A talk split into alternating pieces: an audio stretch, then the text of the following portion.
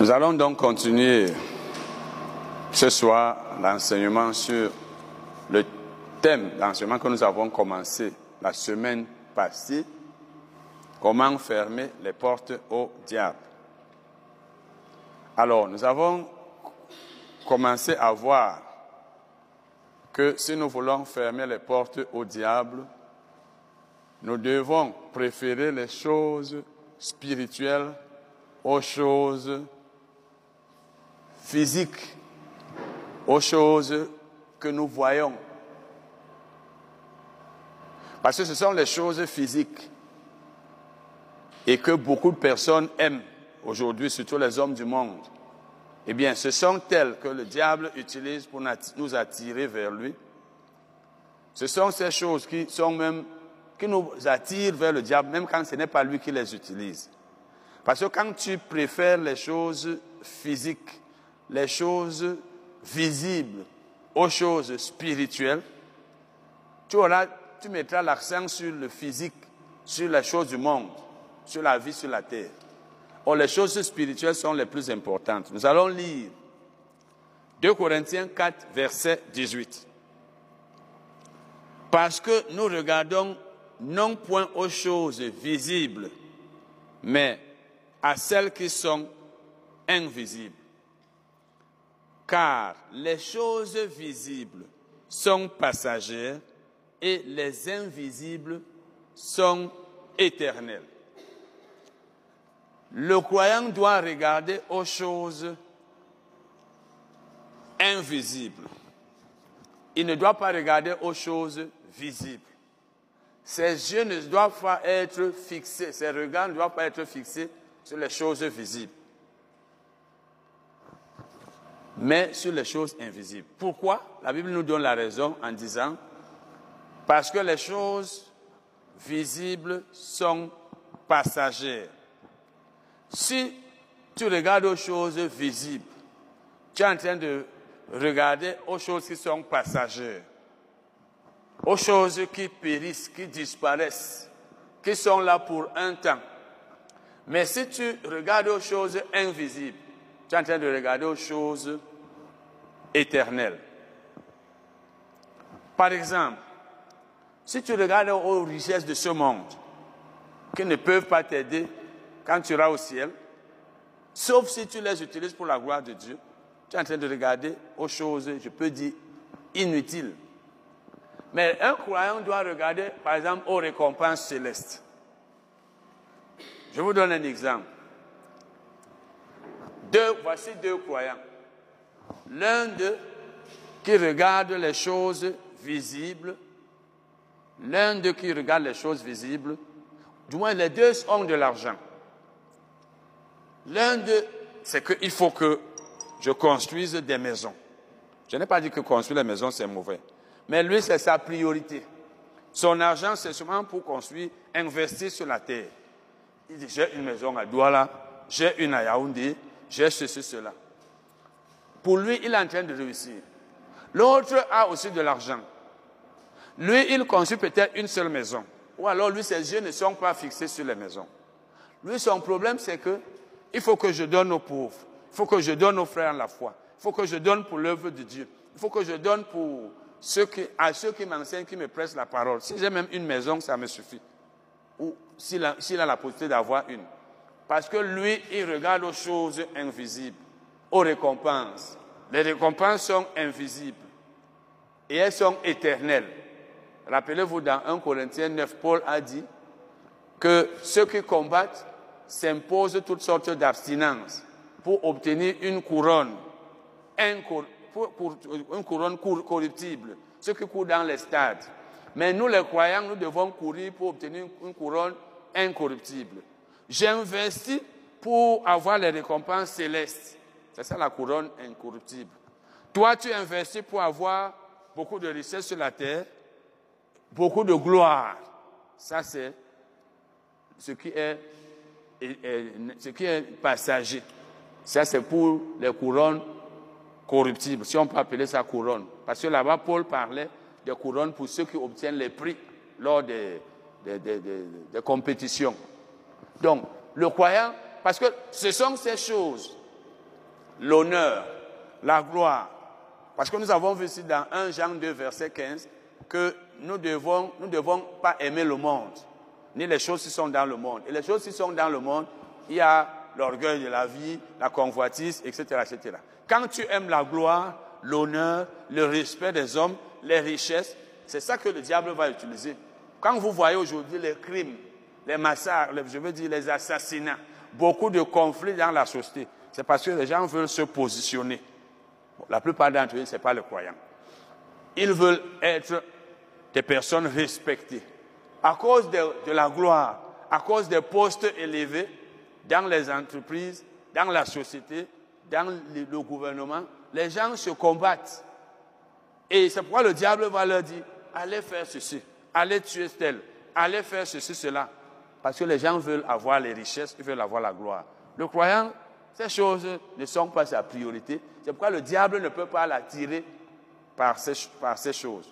Parce que tant que ton cœur, tes yeux sont fixés sur quelque chose qui ne glorifie pas Dieu, ou alors qui n'est pas prioritaire, c'est ce que le diable va utiliser. Le diable ne peut pas utiliser les récompenses célestes pour t'attirer vers lui.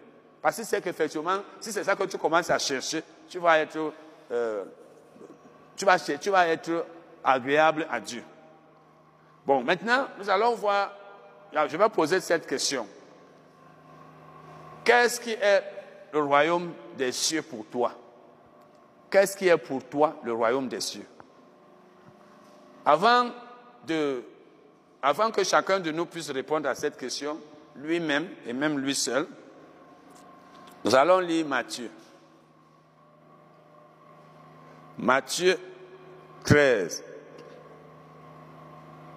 Les hommes, Matthieu 13. Matthieu 13, versets 44 à 46. Matthieu 13, versets 44 à 46. Le royaume des cieux est encore semblable à un trésor caché dans un champ. L'homme qui l'a trouvé le cache et dans sa joie, il va vendre tout ce qu'il a et achète ce champ. Le royaume des cieux est encore semblable c'est Jésus qui parlait ici, à un marchand qui cherchait de belles perles. Il a trouvé une perle de grand prix et il est allé vendre tout ce qu'il avait et il l'a acheté. Il dit, c'est ça le royaume des cieux.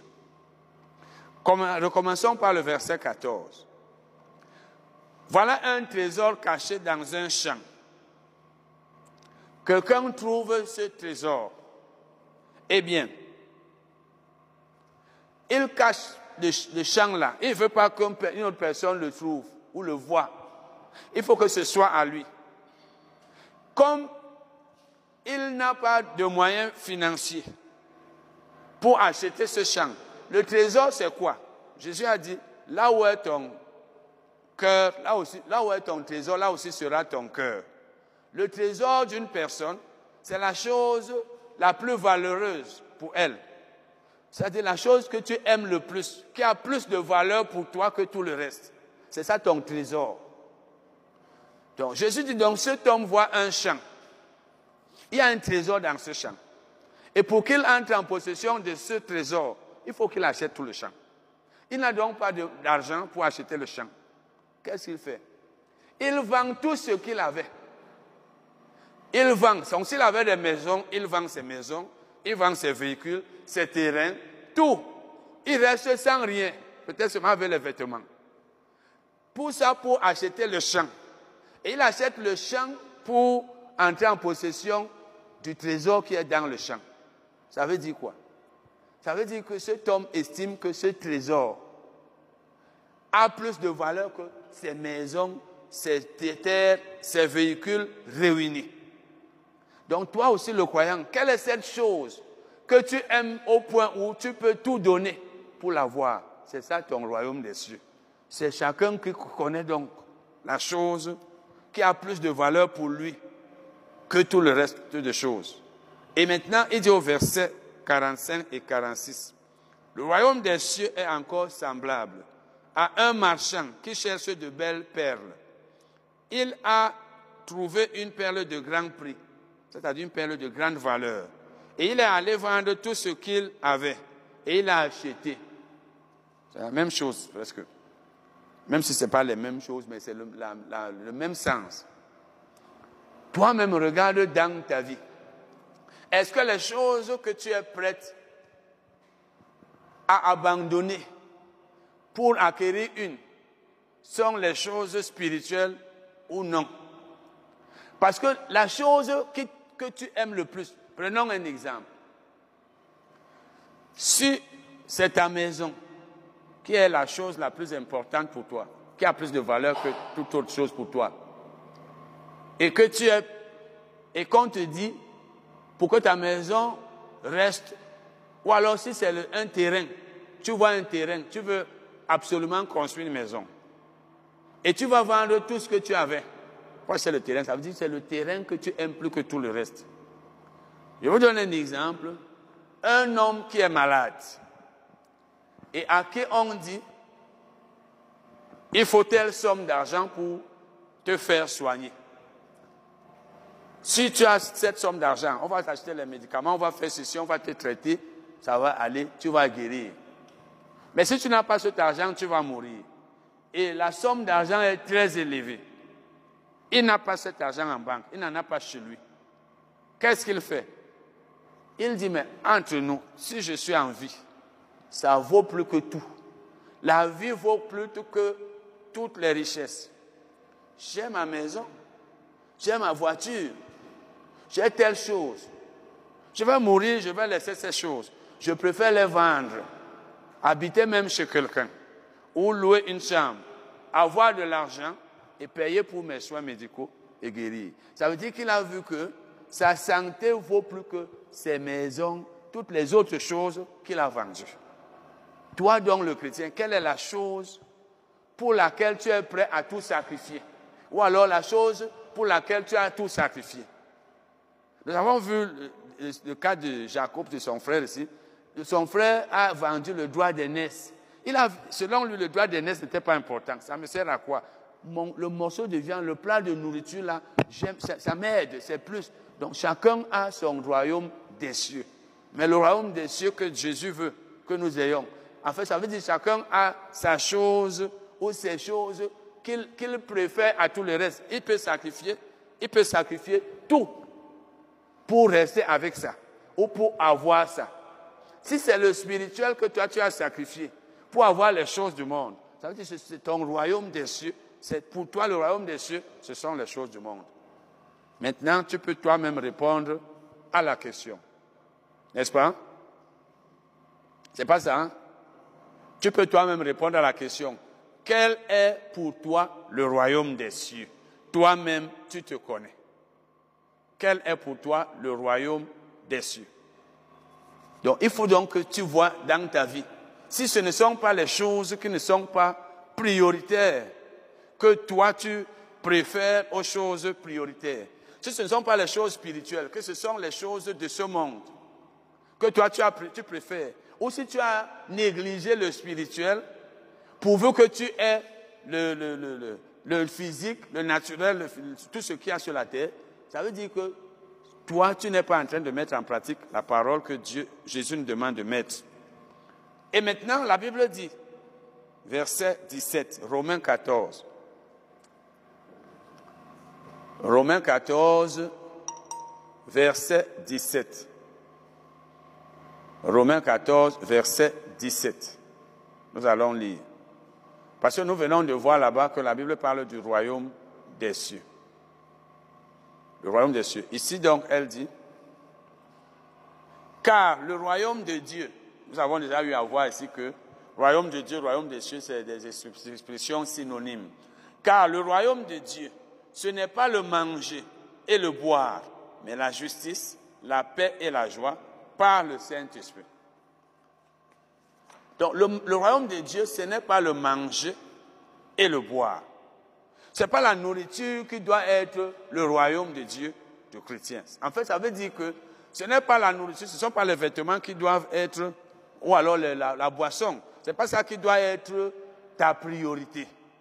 Et si tu es donc un chrétien qui a sacrifié le spirituel, tu as perdu le spirituel, tu as laissé le spirituel, tu as dit non, même si je n'ai pas le spirituel, pourvu que j'ai la nourriture, le bois, je vis je suis à l'aise, même si je ne connais pas la parole, même si je, les choses de Dieu là, en fait, c'est pas, c'est pas prioritaire. Ça veut dire que tu as fait de la nourriture et de la boisson, tu as fait des choses du ventre et du corps, ce qui est ta priorité. Et c'est pourquoi donc le diable aime les gens comme ça. Et quand il voit que c'est là ta priorité, et rappelez-vous toujours que lorsque tu commences à faire quelque chose qui n'est pas la volonté de Dieu, si tu ne prends pas garde, tu vas continuer. C'est la raison pour laquelle, si nous faisons quelque chose qui n'est pas bien, et nous nous en rendons compte, il faut que nous nous repentions vite, que nous rentrions dans la bonne voie. Parce que si je continue, l'appétit vient en mangeant. Au fur et à mesure que le temps passe, je m'éloigne du plan de Dieu. Je m'éloigne de la volonté de Dieu. Je m'éloigne du plan de Dieu. Je progresse dans le péché. Je progresse dans euh, l'égarement. Je vais arriver à un niveau où je ne me rends même plus compte que ce que je fais est mauvais. Parce que l'appétit venant en mangeant, je prends goût. Ça commence même à me plaire. Même ce qui ne me plaisait pas avant, ça commence à me plaire maintenant. Parce que j'ai déjà tellement pratiqué ça que c'est pourquoi quand quelqu'un rétrograde, lui-même peut ne même pas voir. Il se sent déjà à l'aise parce qu'il a progressé, il a progressé. À un moment donné, il est déjà bien dans cette situation. Je le disais dernièrement à quelqu'un par rapport à l'emploi à un jeune homme par téléphone, quand tu es chômeur et, tu as la possibilité de chercher du travail, un emploi, mais tu n'en cherches pas, tu es peut-être chez tes parents comme celui à qui je m'adressais. Tu risques de rester là toute ta vie. Parce qu'à la fin, tu vas t'habituer à ce rythme de vie que papa prépare, maman prépare, pardon, papa donne l'argent, je mange, je suis là. Tu oublies même que tu étais à l'école, tu oublies même que tu peux chercher un emploi. Au début, peut-être ça te dérangeait, mais maintenant tu es habitué à ce rythme de vie. Tu oublies même tes diplômes, tu restes là. J'ai dit à ce jeune homme, il faut que tu te battes avec. Tu as une femme et des enfants, et tu es encore chez les parents. Alors, tu es dans une petite ville où tu n'as presque rien, et tu as toujours, il te manque toujours ceci. Quand tu quittes la maison, tu commences à te battre, à faire quelque chose, tu vas progresser. Mais étant là, tu, ça devient une habitude au point. Moi-même, j'ai eu à faire ça il y a des années. Un temps, j'ai fait le cours de répétition, j'enseignais à Douala quand je venais de sortir de l'université. Après, mon, ma, ma, une de mes tantes m'a amené à Edea où je gérais un snack. En gérant un, le snack j'avais mes 50 000 le mois. Il y avait des petits avantages là, on ne payait pas le loyer. Et après un temps, j'ai ouvert ma, mes ventes emportées. J'avais, j'avais même déjà oublié que l'école, je ne sais même plus le travail. Mais pourtant, j'avais le diplôme. Je suis, j'étais, tu t'habitues là. À la fin, tu vois, le temps passe, entre temps, d'autres personnes peuvent avoir trouvé mieux que ça, parce qu'elles ont, ton, niveau, mais toi, tu es resté là. Donc, c'est la même chose quand tu suis une, une voie mauvaise ou le péché. Tu vas aller progressivement. L'appétit vient en mangeant. Quand tu manges, l'appétit vient. Tu veux encore plus. Je vous ai souvent cité l'exemple de Salomon. Salomon a épousé, ce qui est sûr, une femme dans un premier temps. Après un temps, il s'est rendu compte que, ayant une seule femme, il y avait certainement certains, euh, certains inconvénients, certaines lacunes. Peut-être que souvent il voulait manger telle nourriture, mais sa femme n'avait pas préparé ça. Et comme il était aussi comme son père, vous vous rappelez un temps, son père était tellement vieux qu'on lui, on a dit, donnons-lui un peu une jeune fille, parce que son remède, c'est ça. Donc Salomon étant un homme dont le corps réclamait les femmes, comme son père, il a dit, ah, il me faut une deuxième femme. Il a vu une deuxième femme. Il s'est rendu compte que, mais, deux femmes là, c'est mieux maintenant. Parce que quand l'autre me donne souvent à manger, je pars, je mange aussi chez l'autre.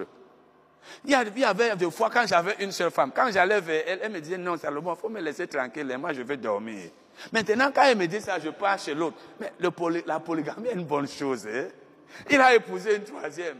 La petite venait en mangeant, il est arrivé à combien? 1000. 1000, 700 et 300, 1000. C'est pas ça? Donc c'est pour dire qu'il n'a pas commencé par 1000. Il a commencé par un. Quand tu commences à pécher ou à faire une chose mauvaise, au fur et à mesure que tu fais, ou alors à t'égarer, ou à t'éloigner de la voix de Dieu, ou de la parole de Dieu, ou même de, de la volonté de Dieu, ou alors à aimer les choses du monde, au fur et à mesure que l'amour vient. Et tu vois aussi des avantages dans ça. Après un temps, tu t'égares, tu, tu, deviens, tu, arrives à un point très éloigné de là où tu étais. Tu ne te rends pas compte. Hein. Le rétrograde, quel que soit le domaine, très souvent c'est comme s'il ne se rendait pas compte. Ce, n'est plus trop, ce n'est plus quelque chose qui le touche, qui le dérange. C'est comme si elle est liée déjà, il est attaché. C'est comme la flétrissure de la conscience. Quand une personne écoute sa conscience, il y a des choses qu'elle ne peut pas faire. Mais quand la conscience est déjà flétrie, elle se sent à l'aise en faisant les choses mauvaises qu'elle ne faisait pas avant. C'est pourquoi c'est mieux que lorsque nous nous rendons compte que nous sommes en train de suivre une mauvaise voie ou bien d'aimer les choses du monde, de, de, préférer les choses physiques, que nous nous repentions et que nous fassions des efforts pour rentrer dans la bonne voie. Amen. Bon, maintenant nous allons voir le cas de Moïse. Le cas de Moïse. Nous devons être, ou bien vous pouvez noter, nous devons être comme Moïse. Nous devons être comme Moïse. Je vais résumer un peu l'histoire de Moïse. Dans Exode 1, la Bible nous dit que le roi d'Égypte avait demandé aux sages femmes des Hébreux de tuer chaque enfant mâle qui allait naître dans les familles des Hébreux. Tout ça, c'était pour tuer Moïse, parce que c'est lui qu'on cherchait. Et et c'est la raison pour laquelle, donc, trois mois après la naissance de Moïse, sa mère l'a mis dans une caisse et l'a déposé sur le bord du fleuve. La femme de Pharaon, je veux dire la fille de Pharaon, est allée trouver ce bébé-là.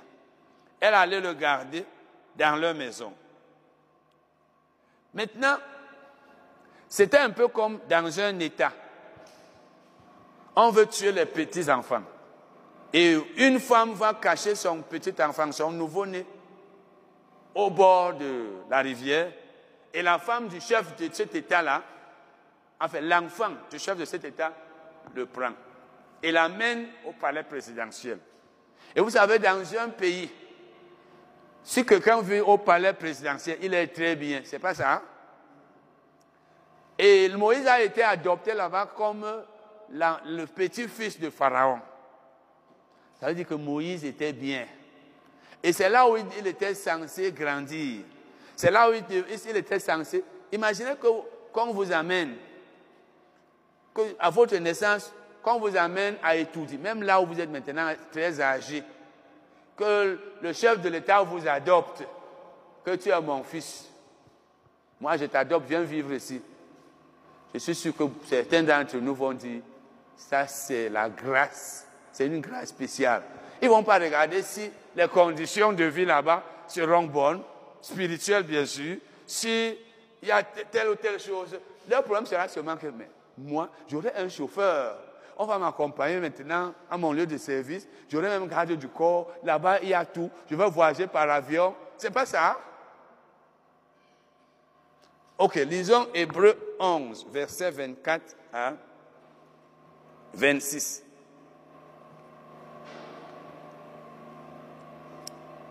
Hébreu 11, verset 24 à 26. Donc quand Moïse a grandi, sa mère l'a amené chez la femme de Pharaon, la fille de Pharaon. Hébreu 11, verset 24 à 26. C'est par la foi que Moïse devenu grand, refusa d'être appelé fils de la fille de Pharaon. Moïse a donc grandi. Il a dit, je ne veux pas qu'on m'appelle fils de la fille de Pharaon.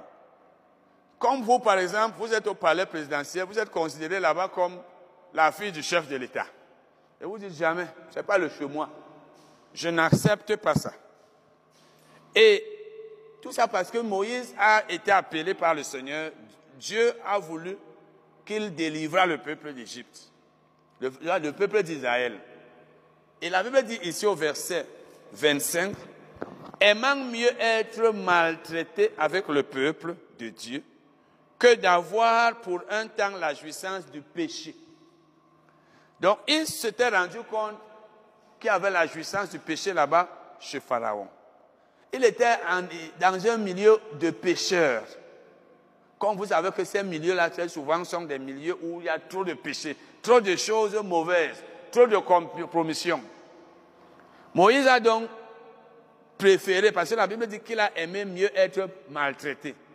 Il a préféré être avec les, avec Israélites, avec Israël pour faire la volonté de Dieu, délivrer le peuple et être maltraité. Il a préféré la souffrance avec Israël à la bonne vie chez Pharaon. Et pourquoi? La Bible dit, regardant l'opprobre de Christ comme une richesse plus grande que les trésors de l'Égypte, comme toi aussi la honte de Christ. Donc, tu considères les, les choses de Christ plus importantes, plus utiles que les richesses. C'est un peu comme tu peux être dans un pays étranger, comme par exemple moi j'étais dans un pays étranger, et tu rentres dans ton pays parce que Dieu t'a dit. C'est un peu ça. Tu préfères aller souffrir là où Dieu t'envoie que de rester là où il y a les richesses, alors qu'il y a le péché là. C'est comme tu peux être en train d'exercer une activité. Le Seigneur te dit, pars de là, ne reste pas là. Parce que toi, tu regardes que, si tu regardes que l'argent qui est là, je vais le laisser pour aller là-bas où il m'envoie, où il n'y a pas assez d'argent, ça veut dire que tu n'as pas fait comme Moïse. Tu dois dire, je laisse les millions là, je laisse les milliards là, je m'en vais là où Dieu veut que je sois, même si là-bas je gagne peu, même si là-bas je vais souffrir. Tout ça, ce n'est pas que tu choisis seulement là-bas parce que tu aimes ta souffrance, c'est pas ça. Mais c'est que c'est là où le Seigneur veut. Moïse est allé délivrer Israël parce que c'est Dieu qui lui a apparu, qui lui a dit, je veux que tu, tu ailles délivrer mon peuple. Si vous lisez Exode 3, 3. Donc fais la volonté de Dieu, même s'il faut que tu ailles souffrir, plutôt que de faire ta propre volonté parce que tu veux être à l'aise. Parce qu'il y a toujours la souffrance quand on fait la volonté de Dieu. Par rapport à, l'aisance qu'on peut avoir ailleurs, peut-être financière, peut-être matérielle, mais après, c'est là où tu te rends compte que tu as fait le bon choix.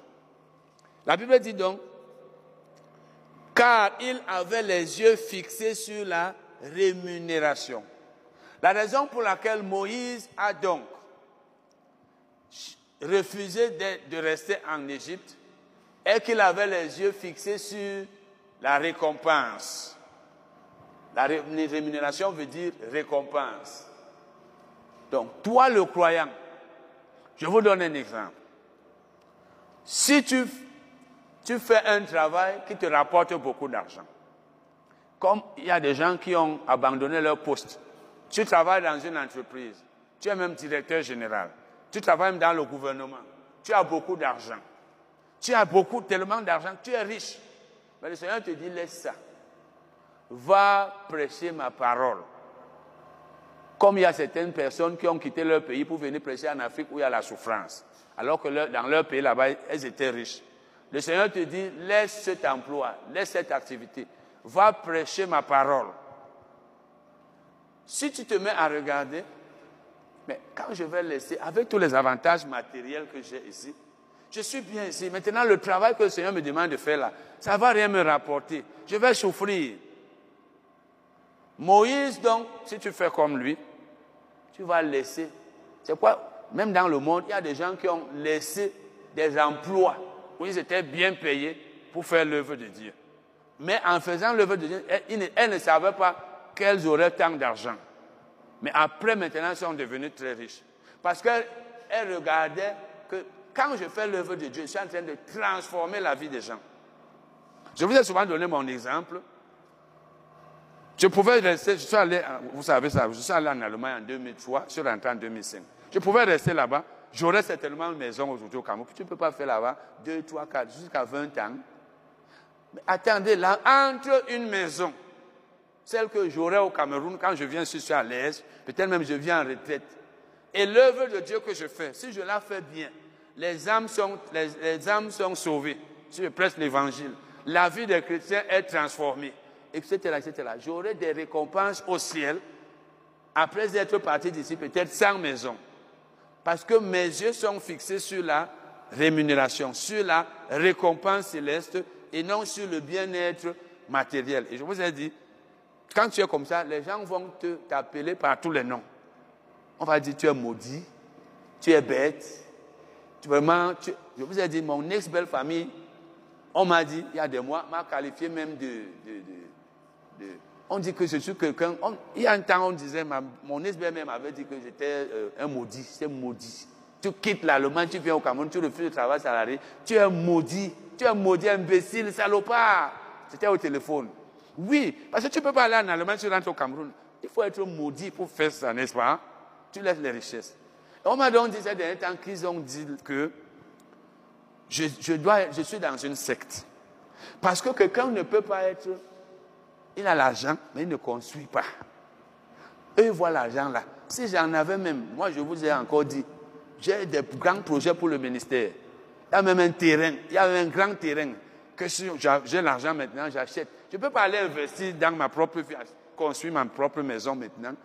Le ministère d'abord. Nous avons un programme pour une chaîne de radio et un autre. Donc c'est pour dire quoi? L'homme du monde, lui, voit que tu, tu ne réfléchis pas. Tu as l'argent, tu investis ça dans les choses qui ne te servent à rien. Tu n'as pas de maison. Toi, tu vois les récompenses. Je n'aurai aucune récompense au ciel pour la maison que j'aurais construite. Je ne dis pas que c'est mauvais de construire la maison, mais ce n'est pas prioritaire. Zéro récompense pour ce que nous faisons pour nous-mêmes. Nous n'aurons des récompenses que pour ce que nous faisons pour les autres et pour le Seigneur. Si toi tu construis avec ton argent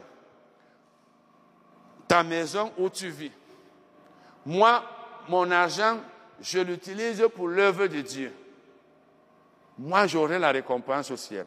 Toi, tu auras le respect, la gloire ici sur la terre. Donc, nous devons être comme Moïse. Nous devons être comme Moïse. Je vais, je vais relire ce verset. Hébreu 11, 25. Et la Bible dit que c'est par la foi. Parce que c'est quand tu as la foi que tu regardes devant. C'est quand tu as la foi que tu vois les choses spirituelles. Lui, il voyait la récompense le croyant qui a compris ces choses voit la récompense. Quand tu as la foi, quand tu n'as pas la foi, tu ne vois pas loin. Et vous savez que la, foi est une ferme assurance des choses qu'on espère. Une démonstration de celles qu'on ne voit pas. Tu ne les vois pas avec les yeux physiques, mais l'homme qui a la foi, il les, voit. Tout ça fait que tu sois au-dessus de, de, la tentation du diable. Parce que ce sont ces choses souvent que nous négligeons que nous, qui, font que le diable nous attire dans son piège, tu te retrouves, comme par exemple maintenant, tu es au Cameroun, tu es en train de faire quelque chose. Et tu sais que la volonté de Dieu est que tu restes au Cameroun. Mais, parce que des gens vont en Europe, tu pars là-bas. Tu voyages, tu fais tout pour aller là-bas, parce que là-bas, tu seras riche. Quand tu iras là-bas, tu vas commencer à travailler. Après un temps, ce sera que tu n'as même plus le temps d'aller à l'église. Il faut être riche. Il faut travailler chaque jour. Il faut chercher l'argent. Parce que c'est que tu es allé chercher là-bas. Tu deviens très riche, mais tu mets Dieu de côté. Après même, peut-être, les idées commencent à venir. On te dit, fais les faux papiers pour que tu ne rentres plus au Cameroun. On te dit, épouse une vieille femme blanche. Tu épouses même une païenne. Pourvu que tu aies les papiers. Toi, le croyant qui était strict au Cameroun, tu épouses une vieille femme blanche ou un vieux blanc qui n'est même pas croyant. Je connais une je ne sais même pas si je dois encore l'appeler sœur. J'ai appris, et c'est même pas qu'elle, j'ai seulement appris. Elle va voyager. Je vous ai déjà parlé de ça ici un peu.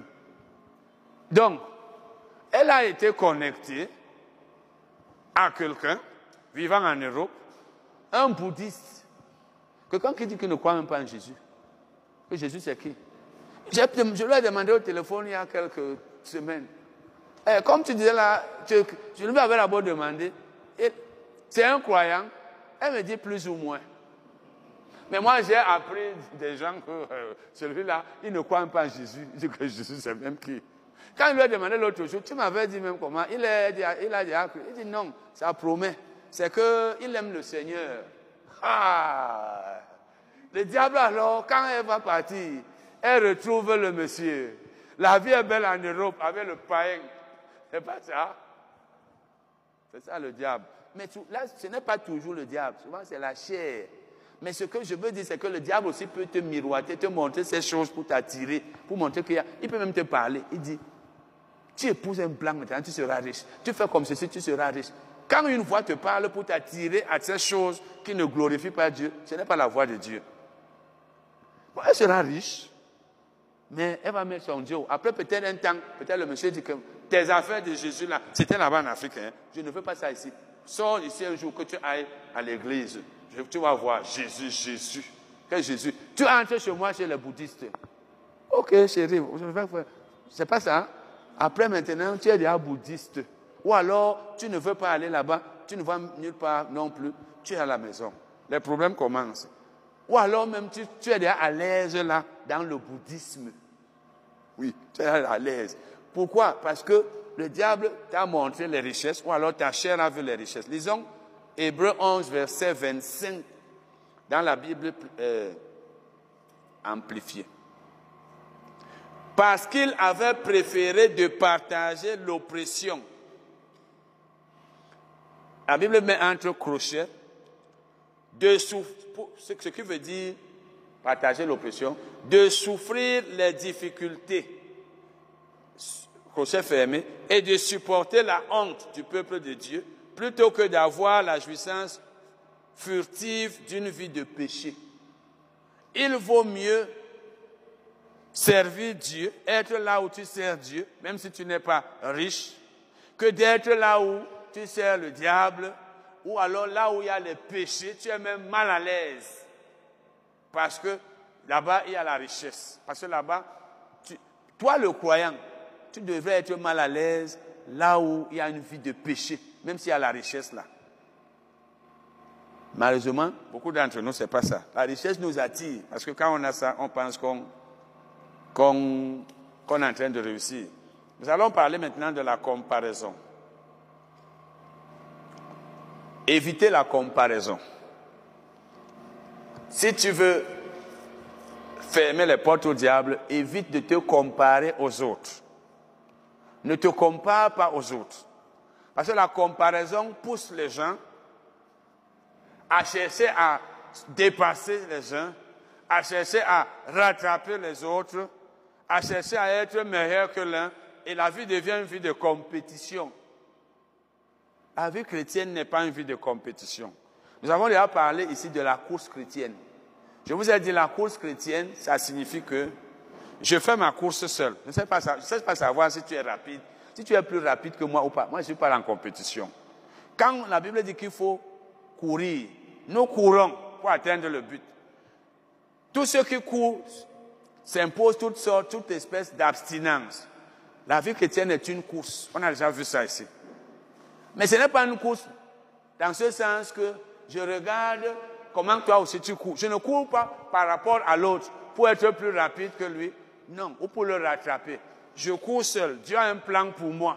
Je suis le plan de Dieu. Je ne cherche pas à savoir si toi tu es en avance ou en arrière. C'est ça dans la vie chrétienne. Parce que la compétition pousse les gens à faire ce qu'ils ne sont pas censés faire.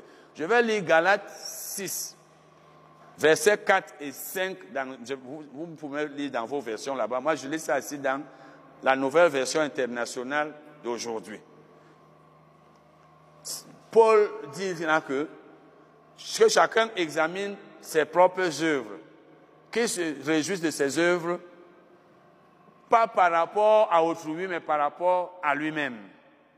La nouvelle version internationale d'aujourd'hui, nouvelle, donc New, Today's New International Version dit que que chacun de vous, donc, que chacun de vous teste ses propres œuvres, puis il pourra être fier de lui-même sans se comparer à quelqu'un d'autre. car chacun de vous portera sa propre charge. Chacun de vous portera sa propre charge. Alors, si je fais ma course, si je cours sans regarder comment l'autre court, je ne serai pas tenté. Parce que le fait de me comparer à l'autre risque de me faire avoir un sentiment, je veux dire un complexe d'infériorité. Et quand tu as un complexe d'infériorité, tu te sens mal à l'aise parce que tel te dépasse selon toi. Tu risques d'être attiré par le diable pour que tu puisses avoir les choses que l'autre a et que toi tu n'as pas. Mais si tu ne te compares à personne, tu te contentes de ce que tu as, tu ne seras pas tenté de faire comme tel ou d'avoir ce que l'autre a. Ce sont les choses là qui font que les gens utilisent toutes sortes de, moyens pour avoir les choses que Dieu ne leur a pas données. Parce que la comparaison entraîne l'envie, souvent même la jalousie, la convoitise. Tu vis dans une chambre. Si tu ne, tiens pas compte du fait que ton ami, ton frère, telle personne que tu connais vit dans un appartement, dans une villa, si tu ne regardes pas ça, tu seras à l'aise dans ta chambre.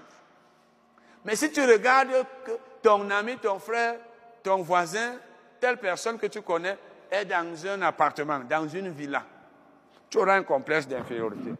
Tu vas commencer à réfléchir, ouais, nous autres, pourquoi nous on n'a pas? Si c'est Dieu qui veut que tu sois dans une chambre, sois dans la chambre, sois à l'aise là.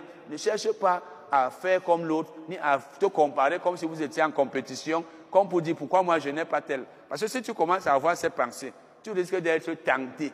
La tentation vient de l'amour des choses du monde. La convoitise vient de l'amour des choses du monde. Et quand tu commences à convoiter, tu risques de tomber dans le péché. Le diable peut te montrer même les moyens pour avoir l'argent, peut-être le mauvais moyen pour tuer, ou alors les moyens pour mentir, ou pour tromper, ou pour détourner, ou pour aller même là où tu ne devrais pas aller. Et tu n'es plus dans le plan de Dieu. Mais souvent, c'est la chair. Mais seulement la chair aussi, quand c'est elle qui commence, le diable voit que tu es attiré par ces choses, il va te les présenter pour te montrer que si tu fais comme ceci, comme cela, comme cela, tu vas avoir ça. À la fin, tu ne reconnais même plus que la voix là, ce n'est pas la voix de Dieu. Et la Bible dit ceci. 1 Pierre 2, verset 1. 1 Pierre 2, verset 1. Rejetant donc toute souillure et toute ruse, la dissimulation, l'envie et toute médisance. ici, là, rejetant l'envie. L'envie vient du fait qu'on n'a pas une chose et on veut absolument l'avoir. Elle vient du fait qu'on n'a pas une chose que les autres ont. Quand tu, es en, quand tu, tu te compares aux gens, tu vas te rendre compte que beaucoup de gens te dépassent. Et si tu as ce complexe que tel me dépasse, comment a-t-il fait pour arriver là? Le diable peut t'aider. Hein? Il dit, mais fais comme ceci, fais comme cela. Je connais un prédicateur à Limbe. Il me disait un jour, quand j'étais encore là-bas, tu sais, quand tu es avec euh, d'autres hommes de Dieu, ils ont les voitures, parce qu'il avait changé sa façon de prêcher. Par exemple, j'étais avec lui un jour, euh, un autre, celui qui vient souvent ici. Lui, celui dont je parle, pas celui qui vient souvent ici. Lui, il avait cette pensée que c'est quand on dit à ceux qui paient les dîmes, venez devant, c'est normal. Il dit parce qu'avant, il ne le faisait pas. Mais depuis qu'il a commencé à faire ça, les gens payent plus les, plus, plus les dîmes. Donc, quand tu es avec les gens, comme les prédicateurs qui sont là dans le monde, et tu es en compagnie d'autres prédicateurs, ils sont tes amis, mais des imposteurs, des gens qui s'enrichissent malhonnêtement. Tu vas voir comment ils s'enrichissent vite. Tu risques d'être tenté. Et dis, mais nous sommes tous des hommes de Dieu. Comment se fait-il qu'eux, ils ont les voitures, eux, ils ont ceci, moi, je n'en ai pas? Tu le diable risque de te dire que, il te dit même, Comme la convoitise était déjà là, c'était déjà dans le cœur que tu veux la richesse. Mais fais comme enseigne de fausses doctrines, non? L'enseignement de fausses doctrines, ça marche. C'est pourquoi il y a des prédicateurs qui ont changé leur, leur façon d'enseigner, parce qu'ils ont vu que l'enseignement des fausses doctrines, le mensonge dans le ministère, ça enrichit vite, particulièrement au Cameroun. Ça enrichit très vite. Je ne dis pas que tous ceux qui sont riches dans le ministère sont des, imposteurs, mais beaucoup le sont.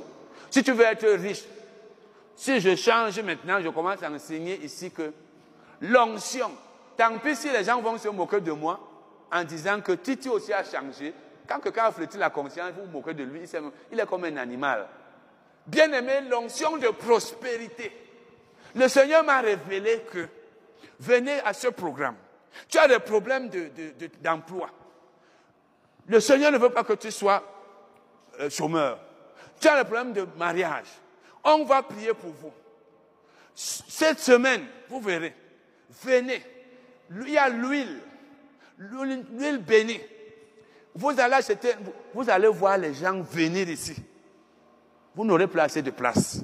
Parce que les gens cherchent les miracles, la richesse, la prospérité. Après, je vais commencer à verser sur les gens l'huile d'onction, l'huile de faveur, les ceci, ceci, cela. Et l'argent, je vais commencer à rentrer ici avec euh, une caisse d'argent, un panier plein d'argent. Je vais être riche par les fausses doctrines. Parce que si je, je regarde que mes tels, je connais des gens comme ça. Je connais un qui m'avait invité il y a plusieurs années, arrivé là-bas, il m'a fait rentrer vite.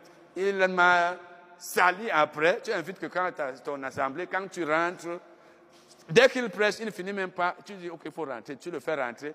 Après, tu commences à dire que tout ce qu'il a dit là, hein, il n'a rien dit. il, n'a rien dit. Tu, tu commences à le critiquer devant tout le monde. Et cet homme, on allait ensemble à une chaîne de radio cette semaine-là. Il était piéton comme moi. On est, allé on est rentré en taxi le jour où je suis allé dans son assemblée retirer mes, mes livres. Quelqu'un m'a même dit à cette chaîne de radio, le chef de chaîne m'a même dit, il y a peut-être un mois, qu'il lui payait même le taxi. Que c'est le chef de chaîne qui lui payait le taxi. Il n'avait pas d'argent. Dès qu'il est entré dans les fausses doctrines contre lesquelles il était, il est devenu subitement riche, très riche. Ah oui, les fausses doctrines. Parce que les gens aiment quand on dit, si vous voulez voyager, donnez une offrande, faites un sacrifice qui va toucher le cœur de Dieu. Vous allez voir les gens venir donner ici un million, même si vous ne savez pas combien. le frère et la soeur qui comptent l'argent, c'est eux seulement qui sauront. Ou bien si vous êtes, parce qu'ils vont voir que oui, l'argent entre déjà. Ou bien si vous êtes attentif, vous allez les voir venir ici avec beaucoup d'enveloppes. Que l'argent ne suffit même plus dans une seule enveloppe. C'est beaucoup comme ça, vous-même vous allez dire que le frère était prospère déjà, par les fausses doctrines. Donc qu'est-ce que je veux dire? Si tu te compares à ceux qui te dépassent financièrement, matériellement, et tu te sens lésé, tu risques de commencer à te poser des questions et le diable va te donner des idées. Et les idées du diable ne sont jamais bonnes pour toi. Elles sont bonnes pour la chair que tu vas avoir les richesses, l'honneur, la gloire, mais à la, ta communion avec Dieu, et tu n'es plus agréable à Dieu. C'est pourquoi ne te compare pas aux gens. Laisse les gens être riches, que ce soit, que ça vienne de Dieu ou pas. Laisse les gens être honorés. Vis à ton niveau. Reste là où Dieu veut que tu sois. Tu peux être une sœur en Christ. Tu as des amis. Peut-être même croyantes, peut-être non croyantes. Et surtout non croyantes. Tu les vois en véhicule. Elles sont véhiculées. Elles ont des voitures. Parce qu'elles ont accepté de vivre avec tel homme d'affaires, avec tel homme politique. Les gens qui ont l'argent dans le monde ici, certains, même si c'est difficile aujourd'hui, dit-on, sont prêts à acheter une voiture à une, fille, alors qu'on suit une maison. Tu vas voir une fille de ton âge, elle est dans les prados, dans les Hummer, elle a les voitures chères, elle est dans une villa. Tu regardes, tu dis que c'est ma camarade de classe, c'est ceci, ceci, cela, c'est mon ami. Elle te dit, ah, moi j'ai mon ami là, un ami, euh, c'est lui qui est le ministre de tel, oui, c'est lui qui est l'homme d'affaires tel, c'est lui qui me gère maintenant. Comme tu vois, je suis bien là. Elle, n'a pas besoin de te dire, toi, mais tu vas dire que c'est ça là. Après maintenant, toi aussi tu es tenté. Le diable te dit, mais si tu fais comme comme elle, alors. Et ils sont nombreux là dehors. Il vient te parler, il dit, comment? Ok, je suis là. On peut se voir, ok, il n'y a pas de problème. Vous partez ensemble. Vous êtes déjà ensemble maintenant. C'est un marabout. C'est comme ça que certaines meurent même là dehors. Parce que tu t'allies à un homme qui pratique. De toute façon, même si tu ne meurs pas, tu as déjà suivi une mauvaise voie. Parce que le diable a mis dans ton oreille que, mais tu ne vois pas comment ta, ton ami tel est. Et si tu ne te comparais pas à ton ami, à ta camarade là, à ta voisine, tu serais resté là à ta place. Mais le problème, c'est que tu t'es comparé à elle et tu t'es dit, eh, elle est bien, hein. elle est bien haut. Donc, ne te compare pas aux gens. Parce que la comparaison, surtout quand tu te compares à celui qui te dépasse, tu vas penser que lui, il est en, train, il est en avant, toi, tu n'es pas en train de progresser. Même la jalousie. Par exemple, dans Romains 13, verset 13, la Bible dit, marchons honnêtement comme en plein jour, loin des excès de l'ivrognerie, etc., de la, des jalousies. Devons marcher loin de la jalousie. Donc, ne te compare pas aux gens. Si vous écrivez Romains 13, 13, la Bible parle de la jalousie là. Il y a aussi Jacques 3, 16. Elle, elle nous interdit la jalousie. Romains 13, 13. Jacques 3, 16. Jacques 3, 16. 2 Corinthiens 12, 20. 2 Corinthiens 12, 20. Si vous lisez ces versets, vous verrez que la Bible condamne la jalousie.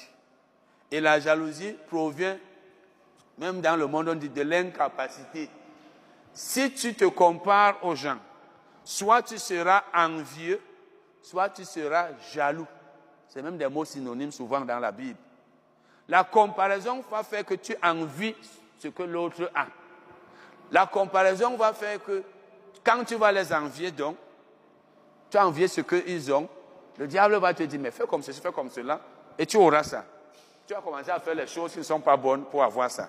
La comparaison peut aussi te pousser à être jaloux et même à pécher. Parce que quand toi, tu vois comment les autres réussissent, c'est comme si c'est eux qui t'avaient empêché d'avoir ces choses.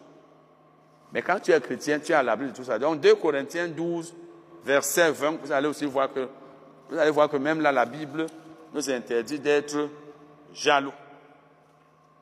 Nous allons arrêter là. Bonsoir. Comment fermer les portes au diable suite Que devons-nous faire?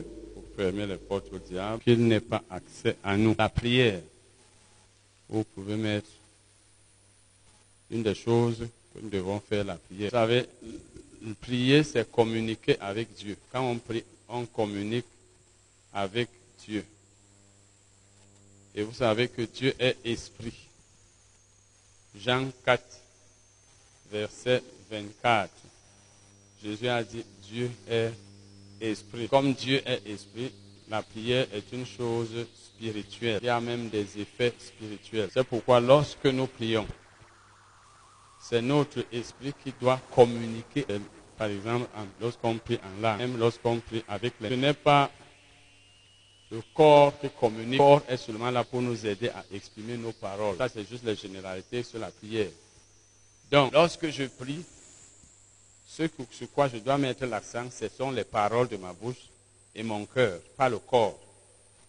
Je le dis parce que plusieurs d'entre nous pensent que la prière, c'est peut-être du sport ou bien un combat physique. Quand il prie, tout le corps est en mouvement, il gesticule, il. Allons lire Matthieu 26, verset 4. Jésus s'adressait ici à ses disciples. Il dit, veillez et priez. Pour quelle raison? Il dit, afin que vous ne tombiez pas dans la tentation. Afin que vous ne tombiez pas dans la tentation.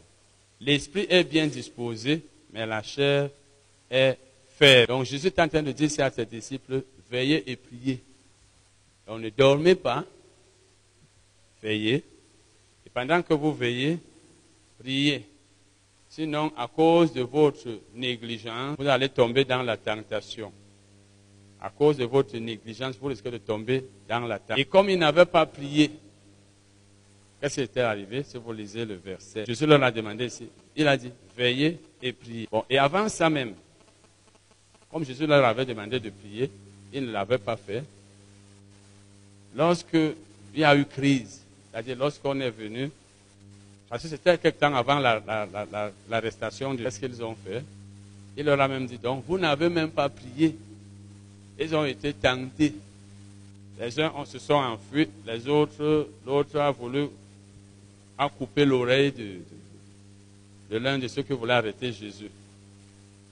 Donc nous devons être des personnes qui prient, parce que la prière, souvent, va nous aider à être beaucoup en communion avec Dieu.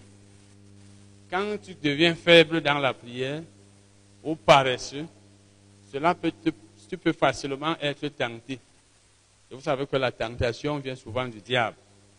Jésus leur a dit, veillez et priez afin que vous ne tombiez pas dans la tentation. Donc la prière nous permet d'être proches de Dieu. Et étant proches de Dieu, nous pouvons facilement résister au diable. Nous pouvons facilement être loin du diable. Parce que quand tu es avec Dieu, le diable n'a pas de pouvoir. Amen. Allons lire Luc 21, verset 30. Luc 21, verset 36. Et c'est toujours Jésus qui parlait. Elle dit, Veillez donc et priez en tout temps afin que vous ayez la force d'échapper à toutes ces choses qui arriveront et de paraître debout devant le Fils de l'homme. Jésus était en train de parler ici de la destruction du temple, de la destruction du temple de Jérusalem.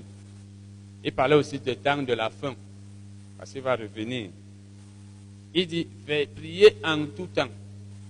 Si vous priez en tout temps, vous aurez la force d'échapper à toutes les choses qui vont arriver.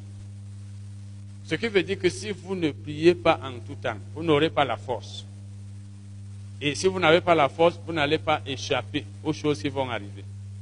Et vous n'allez pas paraître debout devant Jésus. Vous allez tomber dans un autre cas. Et c'est la même chose que Jésus nous dit. Dans la prière, nous avons déjà été enseignés sur la prière en langue, surtout à prier en langue, prier avec l'intelligence, devons être des chrétiens qui prient. Et dit prier en tout temps. Quand il dit en tout temps, c'est pas de temps en temps.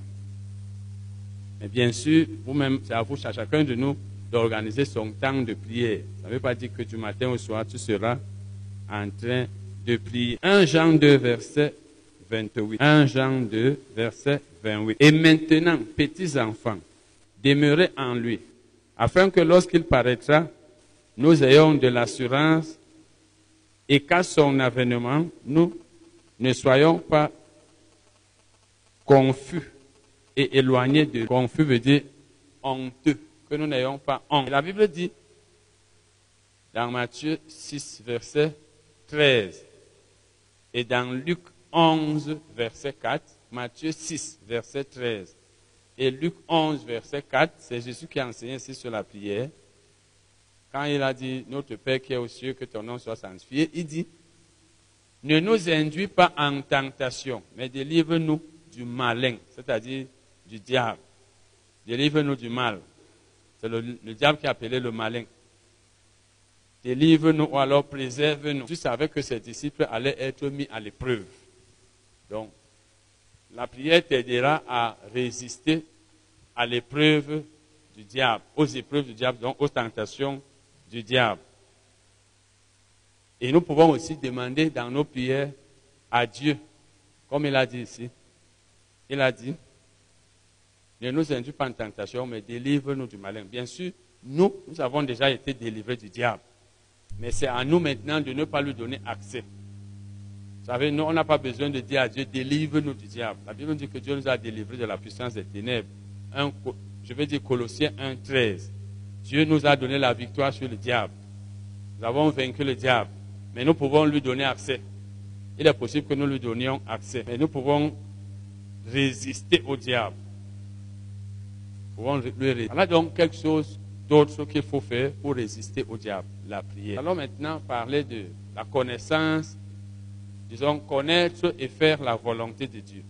Après la prière, il y a autre chose que nous devons faire si nous voulons fermer les portes à Satan. Si nous ne voulons pas que Satan nous touche, qu'il nous fasse du mal, qu'il ait accès à nous. Connaître et faire la volonté de Dieu. La première chose que nous allons voir, c'est que la parole de Dieu est sa parole de Dieu est sa volonté. Donc lorsque nous disons que nous devons connaître et faire la volonté de Dieu, connaître la volonté de Dieu veut dire connaître la parole de Dieu. C'est la parole de Dieu qui nous révèle sa volonté. Si vous voulez connaître la volonté d'une personne, vous, vous, la laissez vous parler. Ou bien vous lui posez des questions. Elle vous répond. Elle va vous dire, voici ce que je veux, voici ce que je ne veux pas.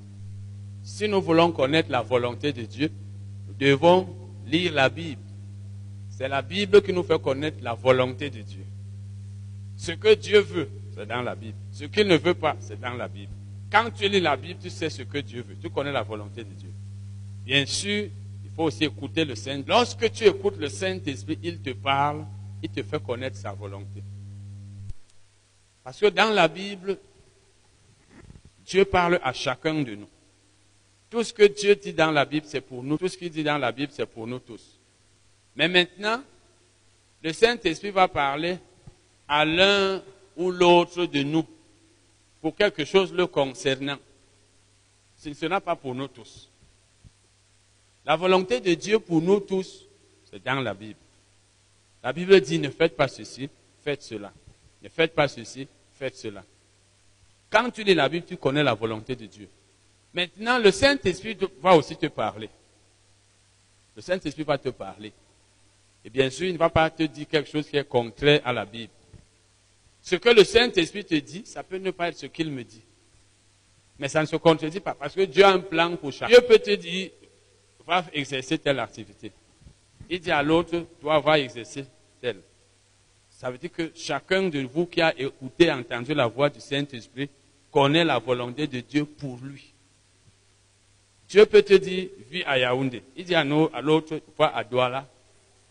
La volonté deEu pour toi n'est pas la même que pour l'autre. Dieu peut te dire, deviens membre de telle assemblée, adhère à telle assemblée. Il dit à l'autre, toi, adhère à telle assemblée, à telle autre. Chacun de vous connaît la volonté de Dieu. C'est pourquoi le chrétien doit, aussi être capable de savoir comment le Saint-Esprit parle. Parce que si tu sais ce que la Bible dit, tu comprends bien la Bible, c'est bien. Tu, sais, tu sauras quelle est la volonté de Dieu. Mais si tu ne sais pas comment le Saint-Esprit parle, tu ne vas pas connaître la volonté de Dieu pour toi dans certains domaines de ta vie. Par exemple, tu peux être hors du Cameroun. Dieu te dit, viens, rentre au Cameroun. Ça, c'est la volonté de Dieu pour toi. Il, il ne dit pas à l'autre de rentrer au Cameroun. Si toi, tu veux rester là-bas en Occident parce que tel est là-bas, tu ne seras pas dans le plan de Dieu. Et quand tu n'es pas dans le plan de Dieu, tu n'es pas dans la volonté de Dieu. Même tes prières ne sont pas exaucées. Et quand tu es hors du plan de Dieu, tu t'exposes à beaucoup de choses. C'est pourquoi la Bible dit, pour ce qui concerne la prière, dans 1 Jean 5, versets 14 et 15, que si nous demandons quelque chose à Dieu selon sa volonté, il nous écoute et nous avons la chose que nous lui avons demandée. Selon sa volonté, veut dire en accord avec son propre plan. Si vous lisez dans la Bible amplifiée. Donc, lorsque je suis dans le plan de Dieu, tout ce que je fais là, qui est dans le plan de Dieu, parce que Dieu me le demande, c'est sa volonté. Dieu m'exauce. Donc, le Saint-Esprit te parle, il me parle aussi. Là, je ne fais pas t'imiter, je ne veux pas faire ce que toi tu veux faire. Toi aussi, tu ne dois pas imiter. Mais quand c'est la Bible, tout ce qui est écrit là, c'est pour nous tous. Donc, la, la, parole de Dieu est sa volonté. Il s'agit donc soit de la parole écrite, soit de la parole orale. Il faut donc connaître la parole écrite. C'est là où tu pourras la, faire. Parce que nous avons vu, ou alors la mettre en pratique. Parce que nous sommes en train de voir que pour fermer les portes au diable, il faut connaître la parole de Dieu Du moins connaître la volonté de Dieu et la faire. Tu ne peux pas faire la volonté de Dieu si tu ne la connais pas. Tu ne peux pas faire la volonté de Dieu si tu ne comprends pas la Bible.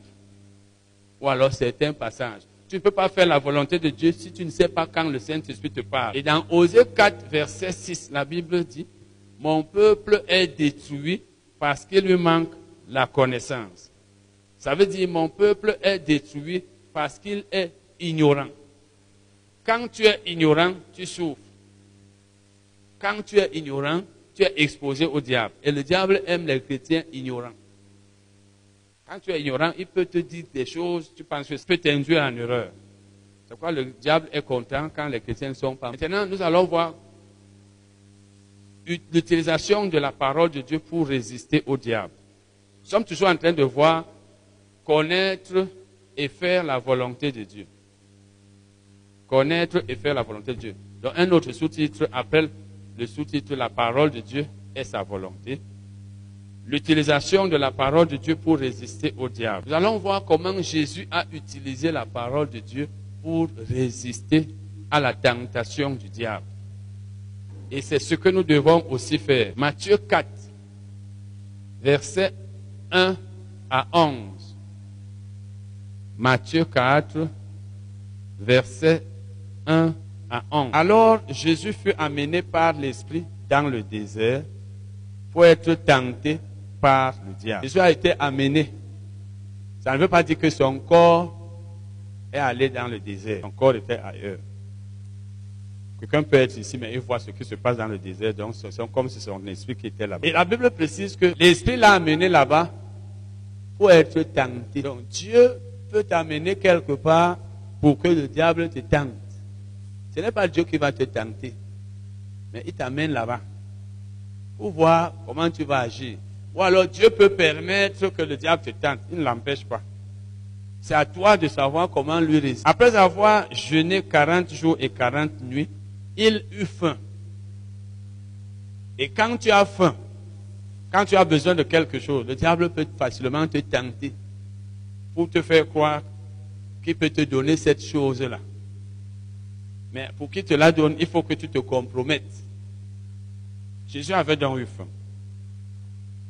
Le tentateur, c'est-à-dire le diable, s'étant approché, lui dit, si tu es fils de Dieu, ordonne que ces pierres deviennent des pains. Lisons tout une fois. Jésus répondit, il est écrit, l'homme ne vivra pas de pain seulement, mais de toute parole qui sort de la bouche de Dieu.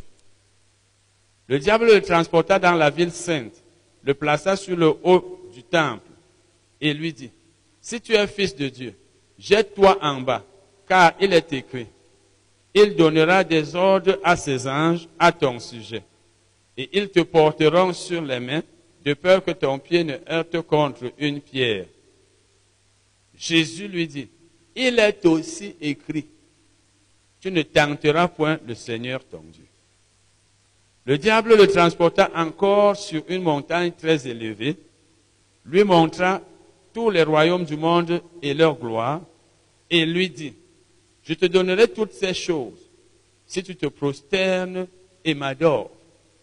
Jésus lui dit, retire-toi, Satan, car il est écrit, tu adoreras le Seigneur, ton Dieu, et tu le serviras lui seul. Alors le diable le, laissa. Et voici, des anges vinrent auprès de Jésus et le servaient. Vous voyez, qu'est-ce que Jésus a fait? Le diable connaît la parole. Il sait tordre le sens de la parole, ou alors te, te mettre en doute. Cessez de s'aimer le doute, le doute ou la confusion dans ton esprit.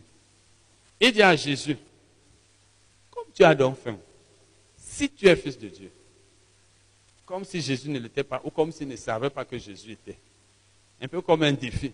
Si tu es fils, ordonne que ces pierres deviennent des pains. Puisque tu as faim, ordonne qu'ils deviennent des pains. Comme ça, tu vas manger. Donc le diable peut te donner une solution à ton problème. Peut-être elle est même facile, cette solution. Il te montre la voie à suivre. Soit tu lui obéis pour que tu aies ce qu'il veut te proposer, pour te faire recevoir? Et Jésus répondit, il est écrit, l'homme ne vivra pas de pain seulement, mais de toute part. Vous voyez, Jésus dit, il est écrit. Ça veut dire la parole de Dieu. Parce que dans ce passage, la Bible nous montre que quand le diable te dit quelque chose, et là, il faut aussi savoir comment le diable parle.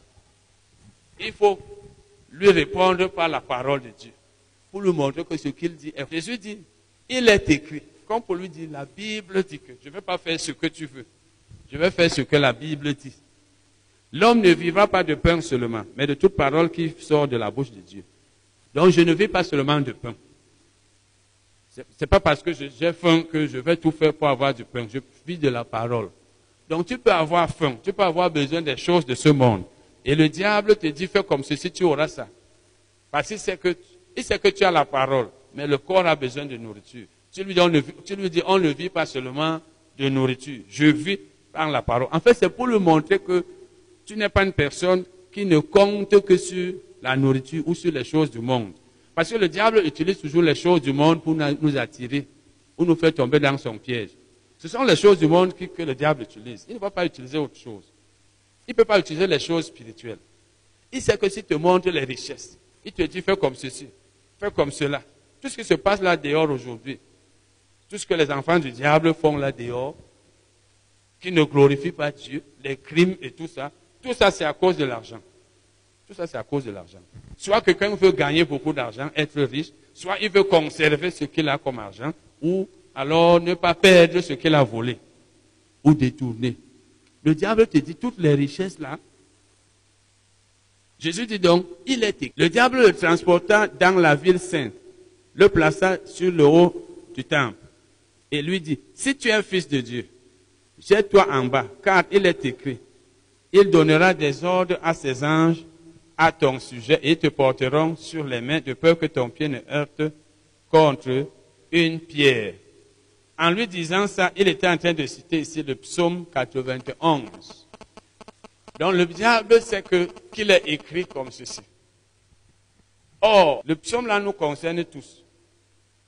Maintenant, lui vient lui citer le psaume. Il est fort pour tordre le sens de la Bible. Il dit, si tu es donc fils de Dieu, jette-toi.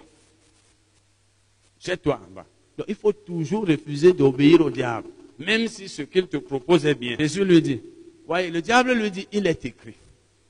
Et le diable a bien cité la parole de Dieu, même s'il a voulu la citer hors de son contexte. Jésus, pour lui montrer que ce qu'il était en train de vouloir lui dire, il ne pouvait pas le faire, il dit, il est aussi écrit. Donc la Bible dit aussi que Dieu a aussi dit que, il est aussi écrit, tu ne tenteras point le Seigneur ton Dieu. Donc tu es en train de me tenter, diable. Si toi tu respectes beaucoup la parole, tu ne devrais pas me tenter parce que sur le Seigneur ton Dieu, on ne tente pas Dieu. Tu es en train de me tenter. Comme pour lui dire que j'ai compris, ton but c'est de me tenter. Et quand le diable te tente, c'est pour t'induire en erreur, ou pour te faire souffrir, ou pour te pousser à pécher. Le diable le transporte. Et il ne, il ne, il ne, il ne démissionne pas vite. Il essaye ici, il essaye là-bas, il essaye ici, il essaye là-bas. Quand vous lisez ce passage dans, dans un autre livre, je crois que c'est dans Luc ou dans Marc, vous allez voir que la Bible dit qu'il s'était retiré pour attendre un temps, le temps favorable. Le diable le transporta encore sur une montagne très élevée, lui montra tous les royaumes du monde et leur gloire. Vous connaissez tous les royaumes du monde et la gloire qu'il y a dans ces royaumes. Et lui dit, je te donnerai toutes ces choses si tu te prosternes et m'adores. Et c'est comme ça que le diable peut dire à un chrétien, si tu veux être riche, fais ceci, fais cela. Prosterne-toi devant moi. Ce prosterner ne veut pas seulement dire fais comme ça. Fais ma volonté. Obéis-moi. Fais les choses que je te demande de faire. Tu vas être riche. C'est ce, qui pousse les non-croyants aujourd'hui à faire toutes sortes de choses. Parce que le diable leur propose. Vous voyez les gens qui sont là dehors. Pour qu'ils soient riches, la plupart, en fait pas la plupart, je n'ai pas les statistiques, mais beaucoup, ils font des choses mauvaises. Nous avons déjà entendu dans notre pays qu'il y a des gens qui mangent les sels humains. Le diable te dit, dans leur secte, on dit mange ça tel jour. Il mange ça, mais après il devient riche. Il y a quelques années, je suivais un débat à une chaîne de radio. On parlait d'une jeune fille, d'une dame, qui est allée vers le marché du Fundi. Elle est sortie de sa Mercedes. Elle est allée là-bas, elle s'est déshabillée au niveau du Fundi. Elle s'est lavée dans le Fundi. Elle est rentrée nue. Elle est allée entrer dans sa voiture. Le diable te dit, fais comme ça. Après, c'est telle richesse que tu vas trouver à la maison, ou bien on va te... Ça, c'est dans ce procès. Ça veut dire, tu fais une chose ridicule. Nous avons entendu parler des gens ici dans notre pays qui font les selles en public. Ils viennent, ils se déshabillent, font les selles à un grand carrefour comme à la poste centrale. Tout le monde le regarde. Après, il part. Donc, il t'abaisse, il t'humilie, il te ridiculise. Après, tu deviens riche. Je te donne les richesses. C'est pourquoi beaucoup de gens qui sont riches là dans le monde, pas tous, ont fait de ces choses que le diable leur a demandé de faire. Sans compter ceux-là à qui il dit, va entretenir les relations sexuelles avec ta mère, une vieille maman. Il y, a, même un qui paraît, il y a des années, j'ai appris qu'il a même fait mourir sa mère. Ou bien à ta fille, ton enfant, ou à ton fils. Donc tu fais une chose qu'une personne normale ne peut pas maintenant, c'est lui qui a le dessus sur toi. Ou bien va vers un homme. Beaucoup de riches aujourd'hui, leur richesse vient, je ne dis pas tous, leur richesse vient de l'homosexualité. Tu deviens la femme d'un homme. Tu deviens la femme d'un homme. C'est-à-dire, il est déjà devenu ton mari.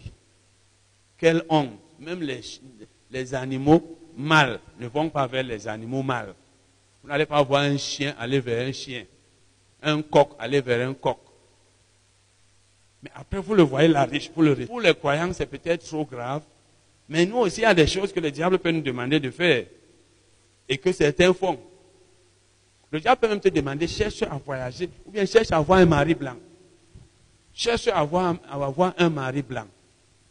Même s'il est païen. Cherche à, à épouser un homme riche. Je vous ai parlé d'une sœur à Limbe. Elle venait souvent chez notre voisine. Je crois que c'était sa sœur ou son amie. Non, non, non, elle était, elle, elle, était même notre voisine, je pense bien. Je vais raconter ça dans un de mes livres. Mais un jour donc, nous sommes allés lui rendre visite, mon ex-épouse et moi, on est allé lui rendre visite. Elle avait des problèmes. Elle est assise comme ça. Elle voit son amant qui passe, alors qu'elle était en Europe, elle avait des hallucinations, elle ne se sentait pas à l'aise, elle allait quelque part, on priait pour elle, rien n'allait. Enfin, un jour, elle était venue à la maison, voir ma fille aînée, sa maman, mais j'étais seul. C'est là où j'ai commencé à lui donner les, conseils. En fait, elle vivait dans l'impudicité. Et elle avait failli mourir à cause de ça. Elle avait failli mourir. Heureusement, quand je suis allé la voir un jour, elle, elle s'est repentie. Elle a demandé pardon. Et j'ai ordonné au diable de ne plus la toucher. Elle aussi l'a fait. Et ça s'est arrêté là. Mais son problème, c'était lequel? Elle vivait avec un monsieur, je crois qu'il était militaire, quelque chose comme ça, qui vivait en Europe. Un païen. Elle disait qu'elle allait le convertir. Oh, je lui avais bien dit, moi avant, qu'en tant qu'enfant tu ne dois pas avoir un amant. Mais vous savez, quand certaines de nos sœurs veulent la richesse. Elles disent qu'elles vont convertir le riche. Elles ne peuvent pas épouser le pauvre. Parce que le pauvre, on ne peut pas le convertir, peut-être, c'est pas, c'est elles qui savent. Quand c'est le riche, elles veulent le convertir. Tu peux donc maintenant l'épouser, tu auras tous les problèmes, peut-être pratique la sorcellerie. Je connais une. Je vous ai dit ça ces derniers temps. Il y a quelques mois, elle me dit, il y a quelqu'un qui va m'épouser, etc., etc. Et j'avais déjà appris un certain nombre de choses à ce sujet. Je lui demande, c'est un croyant Elle me dit plus ou moins. Moment au téléphone, elle me dit, non, c'est... Il aime le Seigneur. Quand je lui ai demandé, euh, tu m'avais dit quoi? Il dit, non, il aime le Seigneur. Non, ça, ça vient. Vous voyez, c'est parce qu'il ne veut pas me dire que non, ce n'est pas un croyant. Mais j'ai appris que c'est un, un bouddhiste qui se fiche même de Jésus. Jésus, c'est qui? Et tu vas l'épouser parce qu'il va te faire partir chez les Blancs. Après, maintenant, il commence son idolâtrie là-bas du Bouddha. Il t'interdit d'aller à l'église. Il fait ceci, cela. Ou alors, il pratique la magie. Parce que les païens sont toujours comme ça. Tu ne sais pas si son agent vient de son travail s'il ne pratique pas. Tu peux être là, peut-être c'est la mort qui te trouve, peut-être une maladie, peut-être il va même dire. Donc c'est un peu ça. Mais tout ça parce que le diable te dit que épouse-le. Tu seras riche. Souvent aussi, ce n'est pas le diable, c'est la chair. Mais le diable aussi peut te mettre ça dans la tête. Il dit donc ici, je te donnerai toutes ces choses.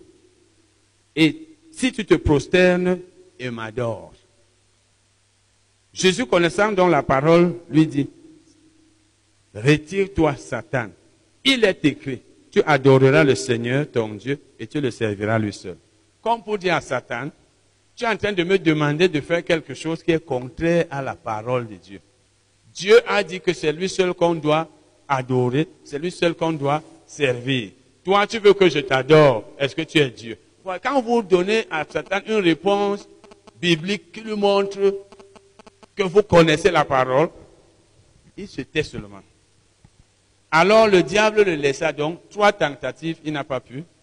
Et voici, des anges vint auprès de Jésus et le servait. Jésus, après avoir résisté donc au diable trois fois, qu'est-ce qui s'est passé?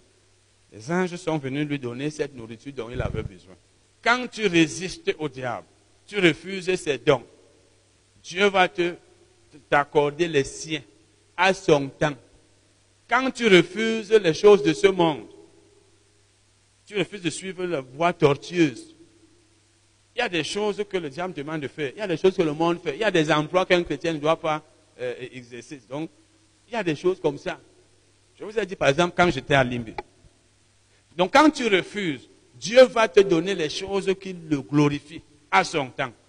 Alors que tu pouvais avoir les choses venant du diable avant le temps.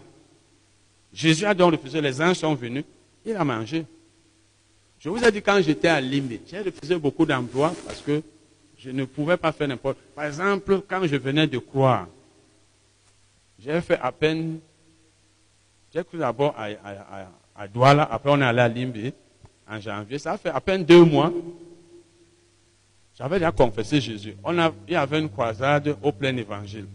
On m'a invité. C'est la première fois que j'ai assisté à un, programme d'une église de réveil. On a lancé l'appel, mais moi j'avais déjà cru au Seigneur. C'est vrai que je suis encore allé devant, je ne maîtrisais pas ces choses.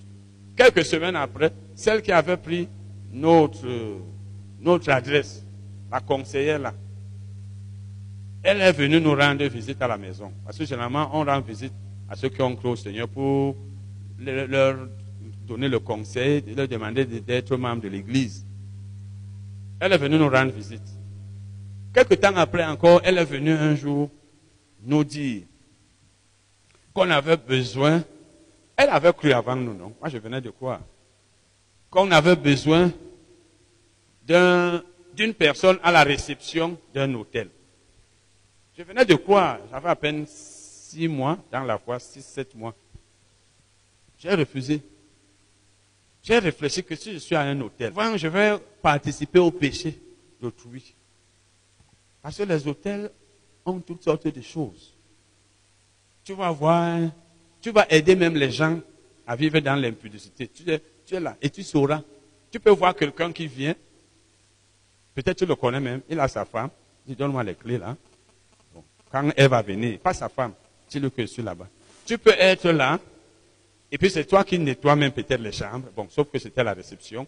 En fait, tu es en train de les aider à faire les choses mauvaises. Un autre va te dire, si on me cherche, là, dit que je ne suis pas là, je suis sorti. Parce que peut-être elle a amené une autre femme. J'ai seulement imaginé qu'il y a trop de choses là que moi je n'aimerais pas voir. Mais tu vas voir ça. Tu vas voir ça. Tu vas aider les gens à faire ce qui n'est pas bien. Sans compter que j'avais aussi réfléchi qu'il y a le service de car là-bas. Il y a des jours, comme les mardis, on avait enseignement biblique. Si ça tombe que ce mardi, je dois travailler le soir là-bas, je n'irai pas à l'église. Tout ça parce que je cherche l'argent. Mais je n'avais aucun revenu. Nous n'avions même pas encore commencé, comme on l'a fait après un temps, à faire du yaourt, à vendre. On était là sans revenu. Mais j'ai refusé. Parce qu'il y a des emplois qui ne viennent pas de Dieu. Mais ça peut te donner peut-être beaucoup d'argent même. Amen. Le diable l'a donc laissé. Maintenant, nous allons voir que le diable peut utiliser la parole de Dieu pour tromper.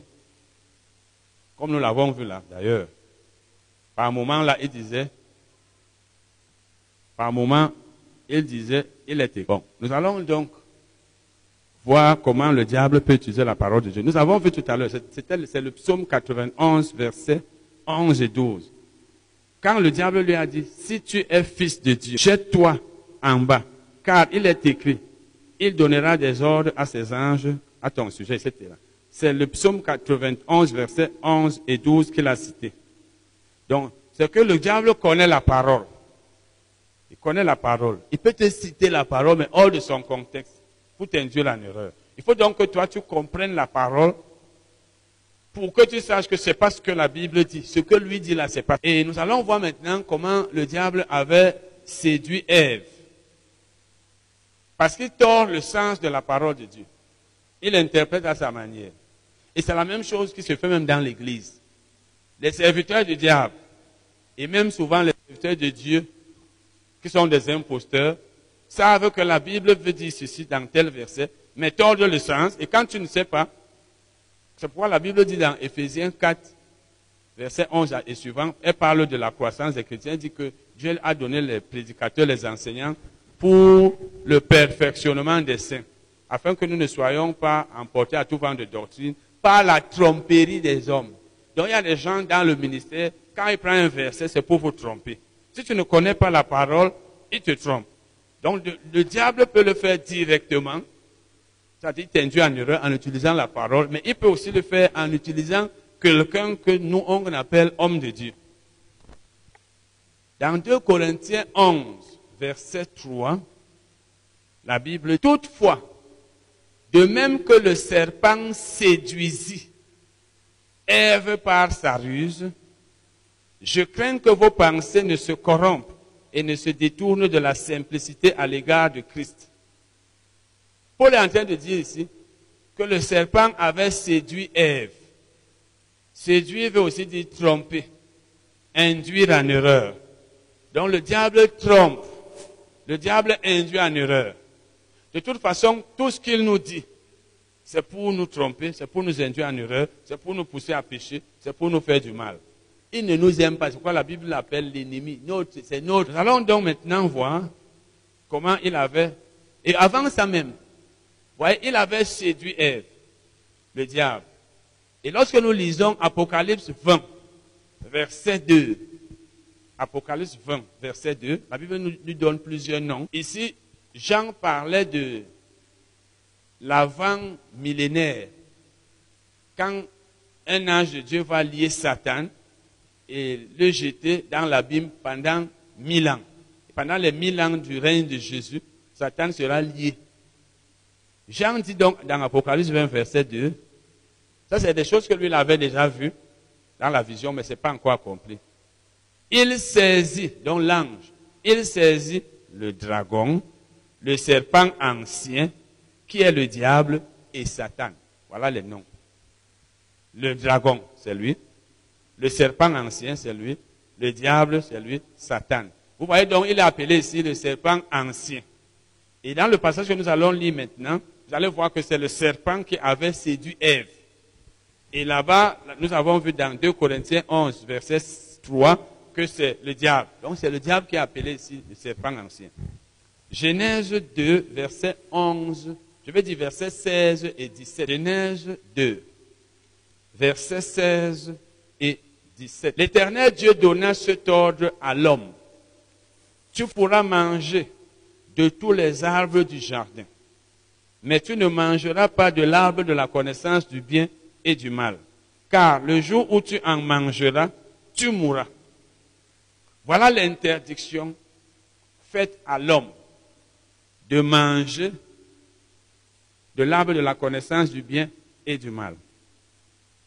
C'était une interdiction formelle. Il n'y avait même pas à réfléchir là-dessus. Maintenant, qu'est-ce que le diable fait? Disons chapitre 3.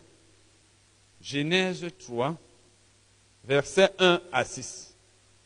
Le diable savait ce que Dieu avait dit à Adam. Il sait ce que la Bible nous dit. Donc quand il veut te tromper, il utilise la même parole que toi tu connais. Si ce n'est pas lui-même directement, ou alors un, son esprit, un de ses esprits, c'est un homme qui l'utilise.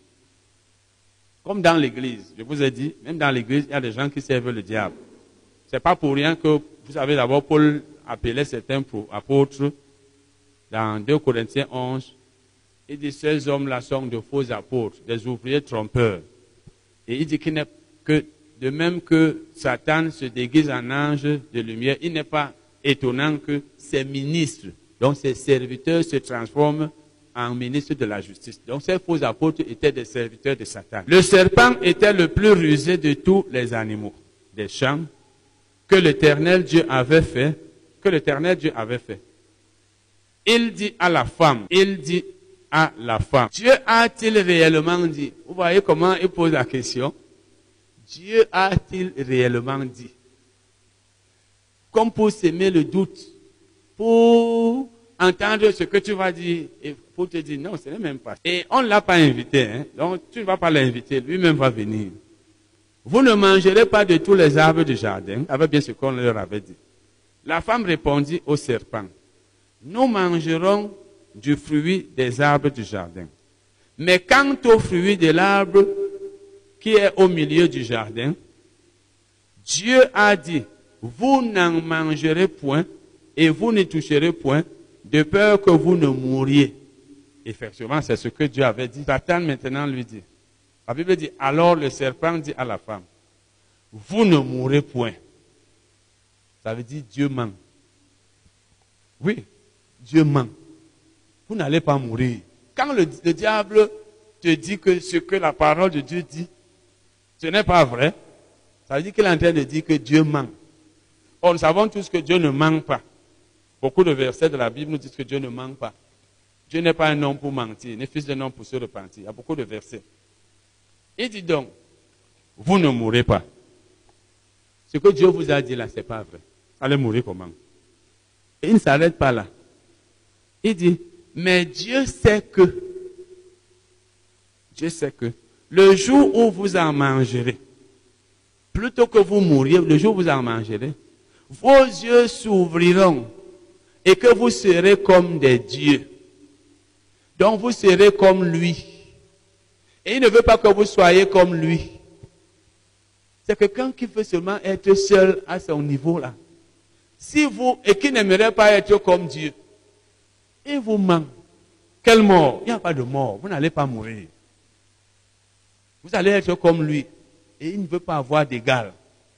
Il ne veut pas avoir d'égal. Donc vous allez, vous serez comme des dieux, connaissant le bien et le mal. Il ne veut donc pas que vous connaissiez le bien et le mal.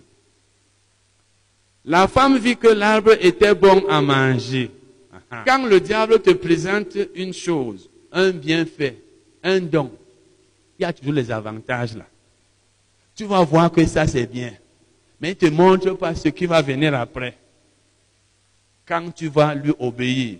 Ce qui va venir après, c'est quelque chose qui est mauvais et tu vas le regretter.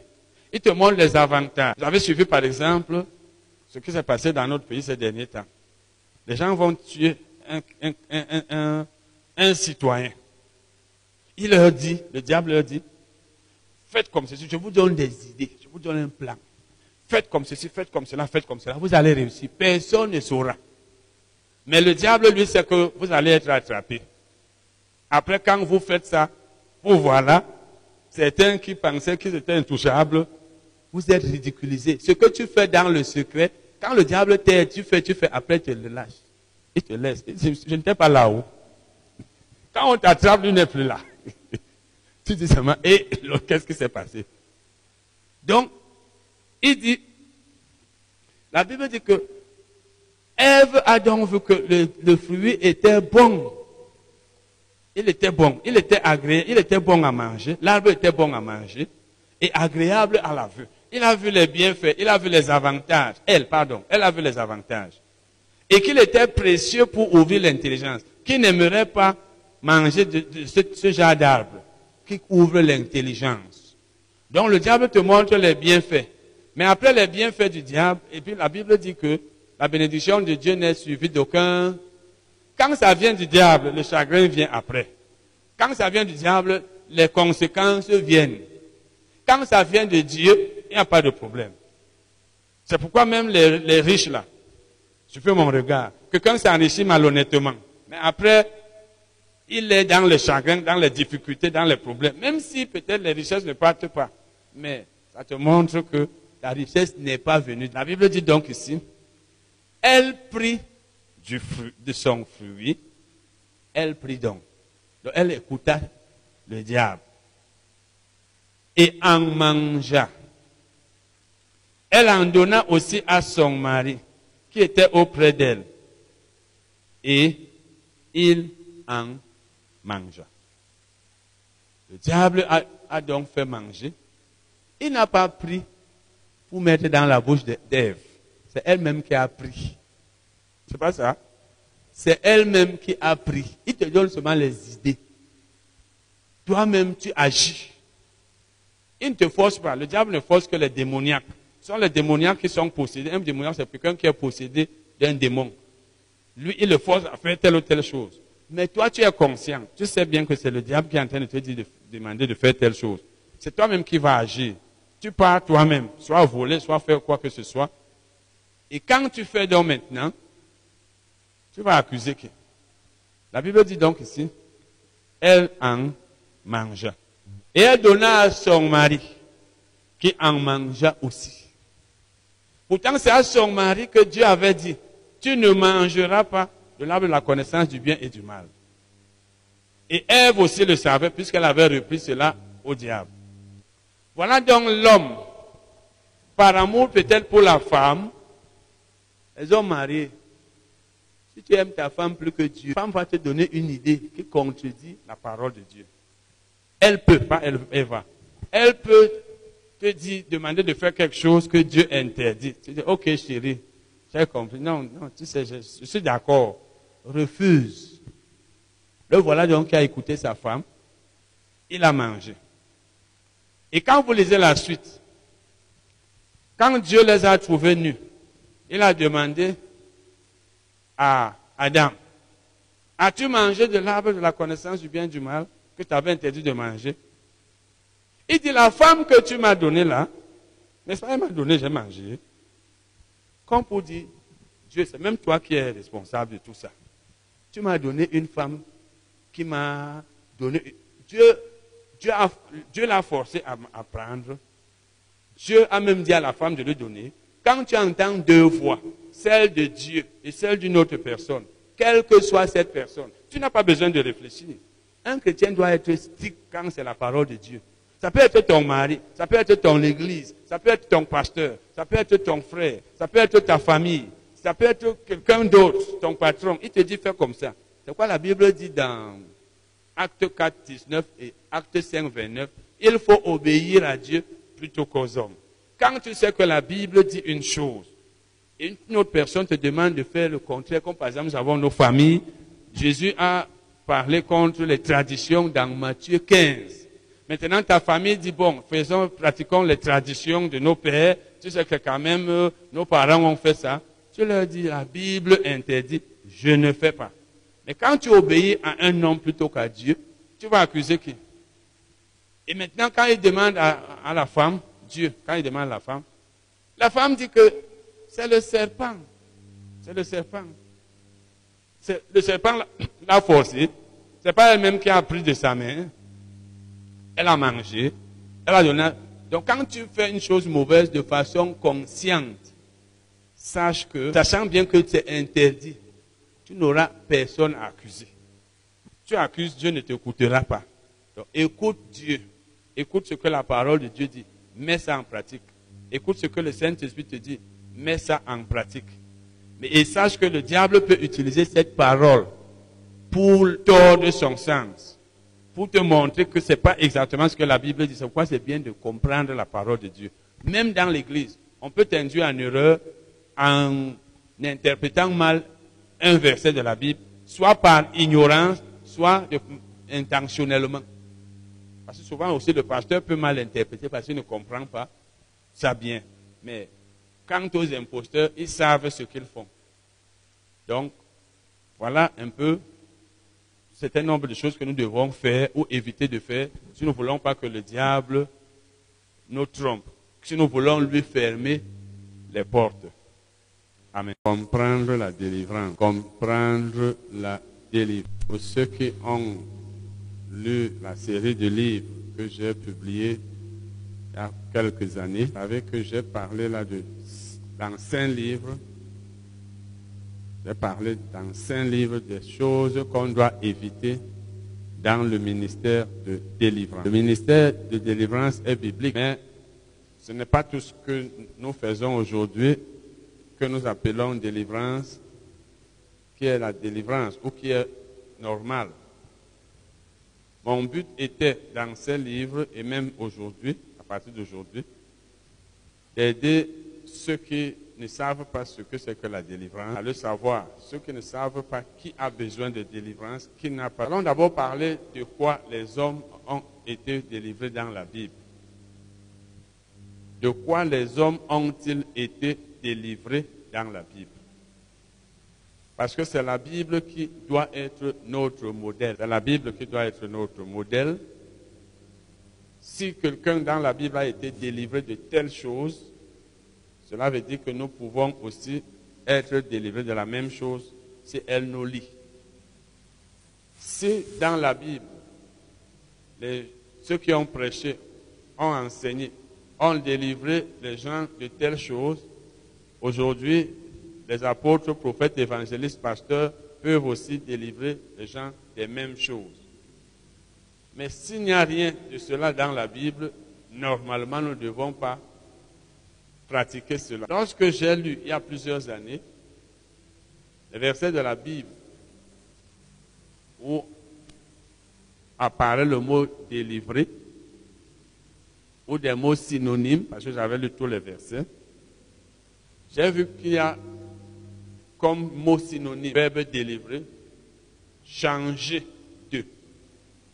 Donc, délivrer, changer de, libérer, libérer, relâcher, délier, affranchir, faire sortir, tirer, ou alors tirer de, préserver de, et racheter. Je reprends. Changer de, libérer, relâcher, délier, affranchir, faire sortir de, tirer de, préserver de, racheter. Tous les, mots grecs traduits par ces verbes que nous venons de lire là sont synonymes. Et dans la Bible, il y a plusieurs personnes qui ont été délivrées. Par exemple, le peuple d'Israël a été délivré de l'Égypte. Il a été délivré de l'Égypte et de la captivité à Babylone. Le peuple d'Israël a été délivré de l'Égypte et de la captivité Babylone. Vous pouvez voir ça dans Acte 12. Non, je veux dire dans Exode, Exode 3, verset 8. Exode 3, verset 8 et Exode 13, verset 3. Exode 3, verset 8, Exode 13, verset 3. Et puis vous pouvez voir Jérémie 50 pour le chapitre. Voilà un cas. Tout un peuple a été délivré de la captivité ou de la. Il y a des gens qui ont été délivrés de la Il Pierre, Paul et Silas. Ils ont été délivrés de la prison. C'est dans Acte 12 verset 3 à 13. Acte 12, verset 3 à 13. Et acte 16, verset 22 à 26. Acte 16, verset 22 à 26. Dans la Bible, nous voyons aussi que plusieurs personnes ont été délivrées des démons et des maladies. Plusieurs personnes ont été délivrées des démons et des maladies. Vous voyez, par exemple, dans les quatre évangiles, Jésus a délivré plusieurs personnes qui étaient possédées, plusieurs démoniaques. Il a guéri plusieurs malades, parce que la guérison est une délivrance. Nous avons le cas de la femme qui avait un esprit qui la rendait infirme. Voici ce que Jésus a dit d'elle lorsqu'elle a été guérie. Lorsque le chef de la synagogue s'est opposé au fait qu'elle est venue le jour, le jour de, de, sabbat chercher la guérison. Jésus dit dans Luc, 13, verset 16, Jésus dit, Luc 13, verset 16, et cette femme qui est une fille d'Abraham et que Satan tenait liée, vous voyez, Satan la tenait liée depuis 18 ans, ne fallait-il pas la délivrer de cette chaîne le jour du sabbat? Jésus veut dire qu'il fallait la délivrer. Et c'est Satan qui la tenait liée. Et Jésus l'a donc délivré. Vous voyez donc, voilà une, personne qui a été délivrée. Et la Bible nous dit aussi que Jésus est venu pour délivrer des hommes. Il est venu pour que ceux qui croient en lui soient délivrés. Donc lorsqu'une personne a cru en Jésus-Christ, elle a été délivrée. Et c'est pourquoi la Bible dit dans Colossiens 1, verset 13, Colossiens 1, verset 13, la Bible dit, Dieu nous a délivrés de la puissance des ténèbres et nous a transportés dans le royaume du Fils de son amour. Il nous a délivrés de la puissance des ténèbres. Voilà quelques cas de délivrance qu'il y a eu dans la Bible. Et si moi j'avais donc écrit ce livre dont j'ai parlé, ces livres, si je suis également en train de vous enseigner aujourd'hui sur le thème comprendre la délivrance, c'est parce que certaines personnes ont créé leur propre enseignement sur la délivrance. Vous entendez aujourd'hui qu'on délivre quelqu'un de la maladie. Vous ne voyez pas ça dans la Bible. Vous ne voyez pas dans la Bible que quelqu'un l'a fait. On délivre tel de l'esprit de rétrogradation. L'autre, c'est du démon de célibat. Il y avait des célibataires au temps de Jésus, mais il n'a pas délivré les gens. L'autre de, forteresses. L'autre, etc., etc. Il y en a même qu'on a délivré des noms. On dit que ton nom signifie tel. Quelle est la signification de ton nom? Il faut qu'on te délivre l'esprit de régère, l'esprit de non-accomplissement. Beaucoup de cas de délivrance qu'il y a dans l'Église aujourd'hui qui n'existent pas dans la Bible. Comme nous l'avons dit tout à l'heure, la Bible doit être notre référence, notre modèle. Si nous ne faisons pas ce qui est dans la Bible, nous faisons autre chose. Ça veut dire que nous sommes égarés. Nous allons donc voir des cas de délivrance, enfin des versets faisant mention de la délivrance. Ça vous permettra de savoir quand est-ce qu'on peut délivrer une personne, dans quel cas, et de savoir que telle personne n'a pas besoin de délivrance. Parce que c'est une solution très facile, mais inefficace, de dire à quelqu'un, comme rien ne marche, viens, on te délivre. Parce que si rien ne marche dans la vie d'une personne, il faut qu'on cherche la, la, raison ailleurs. Nous allons donc commencer à parler, à voir les versets de délivrance à partir des actes des apôtres, à partir des actes, disons même dans les actes des apôtres. Voyons les versets de délivrance dans les actes des apôtres. Pourquoi commençons-nous par là Parce que c'est là où la vie chrétienne a commencé quand Jésus est monté au ciel. Dans Jean, Jésus était encore sur la terre. C'est dans Actes des Apôtres que les gens sont nés de nouveau.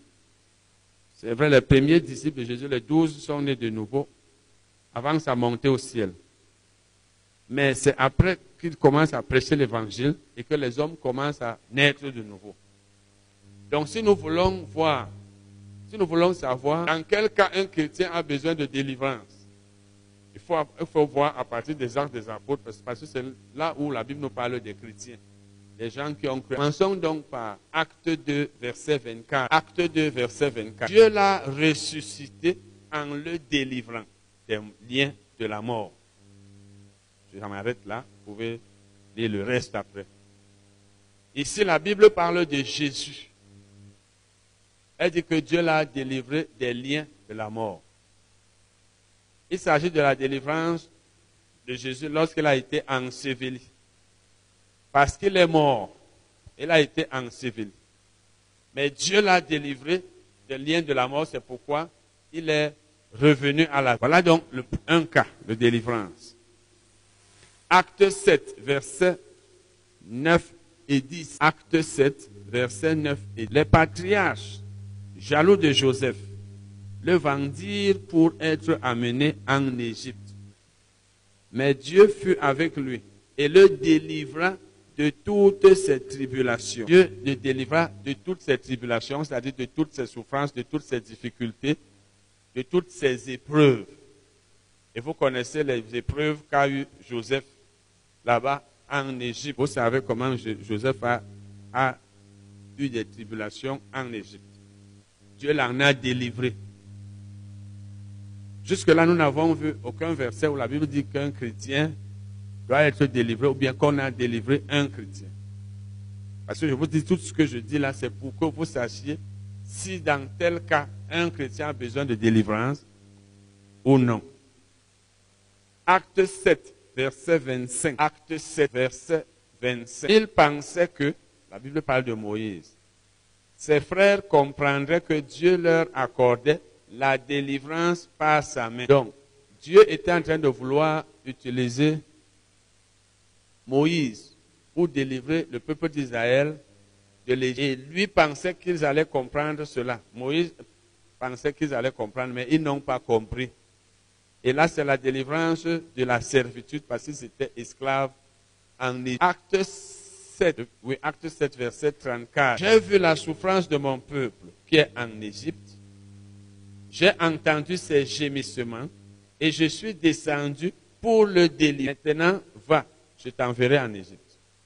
Là, c'est là, c'est un passage repris, mais il parle de ce que Dieu avait dit à Moïse dès le commencement. C'est dans Exode 3, 3, où Dieu lui a dit, va délivrer mon peuple. Et c'est de ça que la Bible parle au verset 25 qu'on a lu, où elle dit que Moïse pensait que son peuple allait comprendre qu'il était là pour les délivrer. Donc Dieu lui a dit, va délivre mon peuple de l'Égypte. Ça veut dire, fais-le sortir de l'Égypte où il est esclave. Qu'il cesse d'être esclave. Et vous connaissez l'histoire. Ils sont finalement sortis de l'Égypte. Même si Pharaon voulait les en empêcher, ils sont sortis. Donc c'est Moïse qui les a délivrés de l'Égypte. Acte 7, verset 35. Acte 7, verset 35. Ce Moïse qu'ils avaient renié en disant qui t'a établi chef et juge? Effectivement, les, Israélites s'étaient opposés à Moïse en, lui demandant qui t'a établi chef et, juge? C'est lui que Dieu envoya comme chef et comme libérateur avec l'aide de l'ange qui lui était apparu dans le buisson. Donc c'est lui que Dieu a envoyé comme libérateur, comme celui qui devait les libérer. Et nous avons vu tout à l'heure qu'il a libéré son peuple de l'Égypte. Acte 12, verset 11. Revenu à lui-même, Pierre dit, je vois maintenant d'une manière certaine que le Seigneur a envoyé son ange et qu'il m'a délivré de la main d'Hérode et de tout ce que le peuple juif a. Quand vous lisez le verset précédent, vous voyez que Hérode avait fait arrêter Pierre et il comptait le tuer. Et c'est la veille de son jugement, parce qu'il devait être jugé. Et quand quelqu'un était jugé, comme Jacques d'abord, on le tuait. C'est la veille de son jugement que l'ange est venu le délivrer. Et vous voyez, il dit ici, il m'a délivré de la main d'Hérode. Quand l'ange l'a délivré, on ne l'a plus tué. Ça, c'était la délivrance de la main d'une personne. Dans Acte 23, verset 27, Acte 23, verset, cet homme, la Bible parle de Paul, cet homme dont les Juifs s'étaient saisis allait être tué par eux lorsque je survins avec des soldats et je le leur enlevé. Je le leur enlevé. Dans notre version, vous, vous allez voir, par exemple, Darby, je l'ai délivré. Donc, enlever quelqu'un des mains d'une personne qui voulait le tuer, c'est le délivrer. Paul a donc été délivré ce jour-là. Allons lire Acte 26, verset 17. Ici, c'est Jésus qui parlait à Paul. Après, Paul reprend ici les paroles de Jésus lorsqu'il lui est apparu sur la route de Damas. Il lui dit, je t'ai choisi, acte 26, 17, je t'ai choisi du milieu de ce peuple et du milieu des païens vers qui je t'envoie. Il dit, je t'ai choisi. C'est la version Louis II de 1910. Mais elle ne traduit pas ça correctement. C'est pourquoi la nouvelle version Louis II révisée dit, elle ne dit pas je t'ai choisi, elle dit je t'ai pris Et le mot grec employé là, pris, signifie aussi délivrer et même arracher. Donc j'étais pris, j'étais arraché. Parce que ça veut dire arraché du milieu de ce peuple. Et Jésus parlait ici à Paul. Nous avons fini avec les, quatre, actes des, des, apôtres. Nous avons vu des passages qui parlent de la délivrance là. Vous allez voir que dans aucun de ces passages, on a délivré les chrétiens, sauf quand on a délivré Paul, Pierre, Jean, non, Paul, Pierre, Jacques. On les a délivrés de quoi? De la prison. Mais nous sommes en train de vouloir, en fait, de voir que la délivrance, comme on l'entend aujourd'hui dans certains milieux chrétiens, n'est pas celle de la Bible. Ce sont les gens qui ont... Nous allons maintenant dans les épîtres, là où Dieu parle à l'Église. Qu'est-ce que Dieu nous dit dans les épîtres? Est-ce qu'il nous dit qu'il faut qu'on nous délivre? Est-ce qu'il dit que nous avons été délivrés? Qu'est-ce qu'il dit au sujet de la délivrance? Acte 6, verset 7. Car celui qui est mort est libre du péché. Celui qui est mort est libre, ou alors celui qui est mort est libéré. J'avais entendu un frère dire un jour, la Bible dit que celui qui est mort est libre de. Ce n'est pas libre de péché. Si la Bible dit que tu es libre de péché, ça veut dire que si tu veux pécher, personne ne va t'en empêcher. C'est une façon de te donner l'autorisation. Mais ici, elle ne dit pas libre de péché. Mais elle dit libre du péché. Et la version, d'autres versions lisent libéré du péché. C'est ça la traduction. Ça veut dire tu as été libéré. Tu étais lié par le péché et tu en as été libéré au point où le péché n'a plus de, de pouvoir sur toi, comme la Bible le dit dans Romains 6, verset je crois 14. Le péché n'aura point de pouvoir sur vous, car vous êtes sous la loi.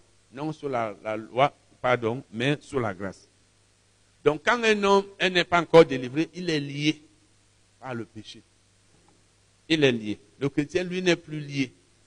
Il a été délivré de ce péché-là. Donc, voilà un verset. Nous allons lire un autre, toujours Romain 6, verset 18. Romains 6, verset 18 et 22. Ayant été affranchis du péché, vous êtes devenus esclaves de la justice. Paul s'adresse ici aux chrétiens que nous sommes. Il dit, vous avez été affranchis du péché. Ça veut dire, vous avez été délivrés du péché. Le péché ne doit plus avoir le pouvoir sur vous.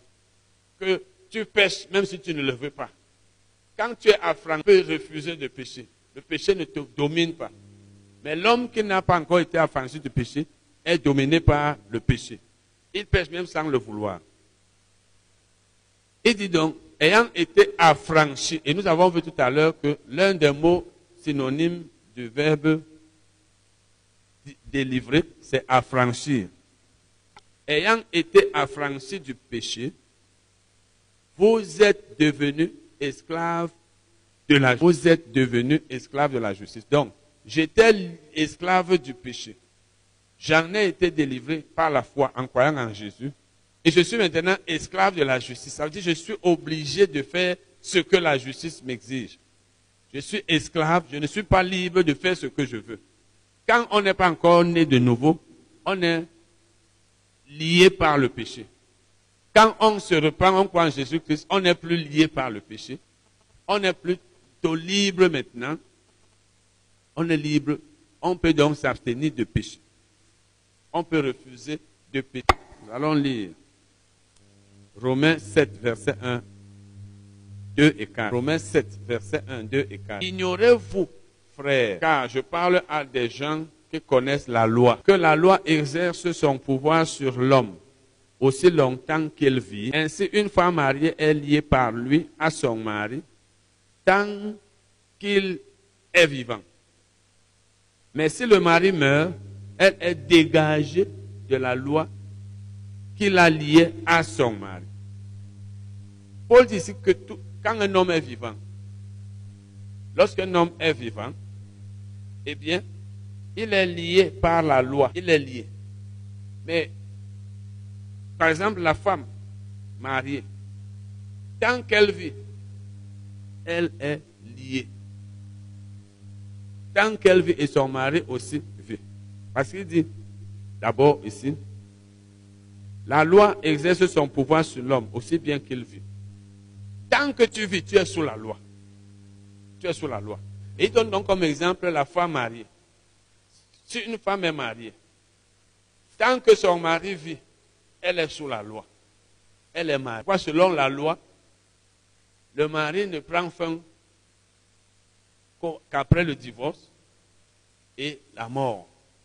Donc quand tu es marié à une personne, selon la loi, quand l'État a déjà signé, pour que le, le mariage s'arrête, qu'il n'y ait plus de mariage, il faut que l'un de vous meure. Lorsqu'une personne meurt, il n'y a plus de mariage. Parce qu'on ne peut pas être marié à un mort. Ou bien vous divorcez. Mais sinon, vous êtes toujours marié. Donc j'en profite pour vous dire, si par exemple, tu connais une femme où tu sais que tu es dans le cas, si par exemple, comme chez nous les Noirs, c'est chez nous les Noirs qu'on ne respecte pas trop la loi parce qu'on est ignorant. Vous voyez une femme qui quitte son foyer, elle part, peut-être deux ans, trois ans. Je connais des gens comme ça. J'ai une cousine comme ça, elle avait quitté son foyer, son mari est mort longtemps après, je ne sais même pas combien d'années. J'ai un oncle comme ça, il n'est pas avec sa femme depuis peut-être dix ans. Il m'avait dit il y a des années qu'il ne demandait pas le divorce. Elle aussi, elle est restée là. Chacun mène sa vie. Mais en, droit, tu es toujours marié devant la loi. Et la Bible nous dit donc que, de même qu'une femme joue la femme d'un homme tant que cet homme vit, de même aussi, l'homme qui est sous la loi, et là il parle de la loi de Moïse, est lié à cette loi, est lié par cette loi tant qu'il est vivant. Et la Bible dit ici que la femme est dégagée de la loi qu'il a liée à son mari lorsqu'il meurt. Elle est dégagée. Et le mot traduit là par dégagé veut dire délit. La la même chose donc. Ceux qui étaient sous la loi de Moïse étaient liés par cette loi-là. Ils étaient liés. Quand ils ont cru en Jésus-Christ, ils sont morts au péché. Donc ils n'étaient plus pécheurs, parce que les hommes de l'Ancien Testament étaient pécheurs. N'étant plus pécheurs, ils n'étaient plus liés, ils étaient délivrés de péché, donc automatiquement délivrés de la. Romains 7, verset Romains 7. L'on voit les différents passages faisant mention de la, de la délivrance. Donc ici, les Juifs ont été délivrés de la loi. C'est ce que Paul veut dire. Quand ils ont cru en Jésus-Christ, ils ont été délivrés de la loi. Romains 7, verset 6, la Bible dit, mais maintenant, nous avons été dégagés, ça c'est la version du second, de la loi, étant morts à cette loi sous laquelle nous étions retenus. C'est Paul qui parle ici. Il parle en tant que juif. Vous savez que la loi, quand nous parlons souvent de la loi, la loi de Moïse, la loi dans l'Ancien Testament, c'était pour les Juifs, les Israélites. Sont eux qui étaient sous la loi. Paul était aussi juif. Il parle donc ici en tant que juif, en disant, nous les Juifs, nous avons été dégagés. Dans notre version, vous verrez déliés, vous verrez même encore délivrés. Nous avons été délivrés de la loi, étant morts à cette loi.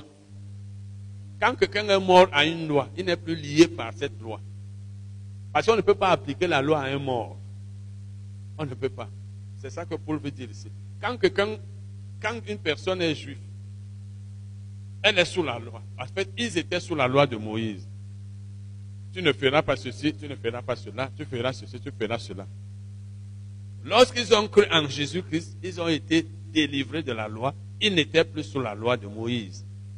C'est de ça que Paul parle. Et dans, au verset 24 maintenant, Romains 7, verset 24, Paul dit, misérable que je suis, qui me délivrera du corps de cette mort? Donc, Paul est en train de parler là du combat qu'il y a entre, dans la vie d'un homme, il ne veut pas pécher, mais par, souvent il commet le péché qu'il ne voulait pas.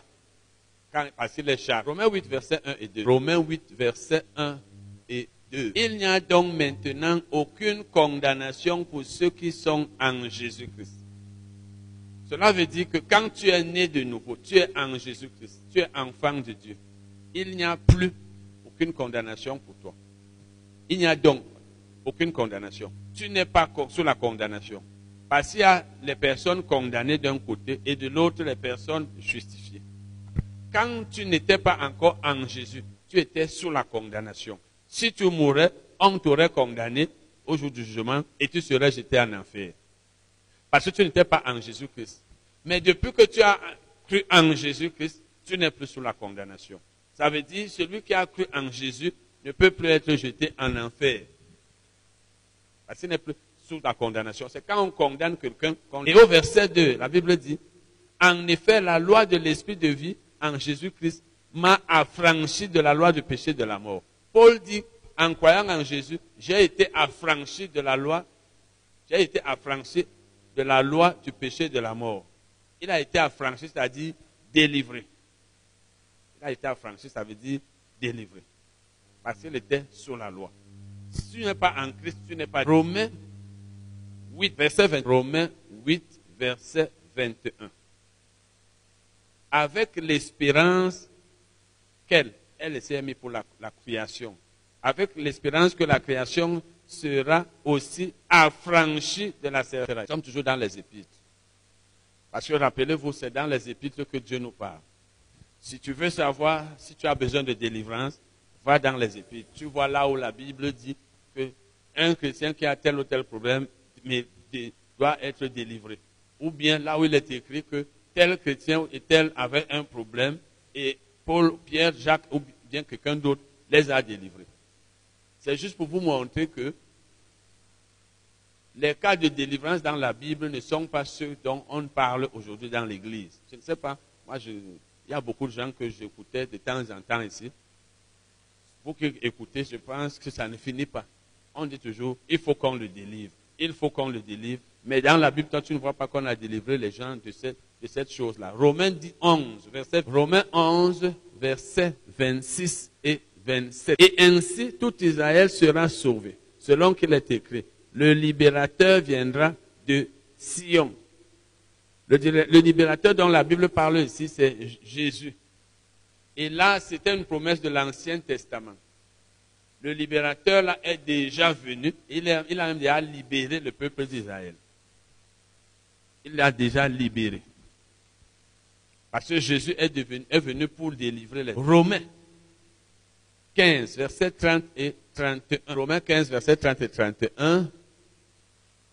Je vous exhorte, frères, par notre Seigneur Jésus-Christ et par l'amour de l'Esprit, à connaître combattre avec moi en adressant à Dieu des prières en ma faveur, afin que je sois délivré des incrédules de la Judée et que les dons que je porte à Jérusalem soient agréés des saints. Donc Paul était dans les liens là-bas, parce qu'il était combattu, il était persécuté, il avait besoin d'être délivré. Il dit bien des incrédules, c'est-à-dire des gens qui ne croient pas en Jésus-Christ. Ils ont 2 Corinthiens 1, verset 8 à 2 Corinthiens 1,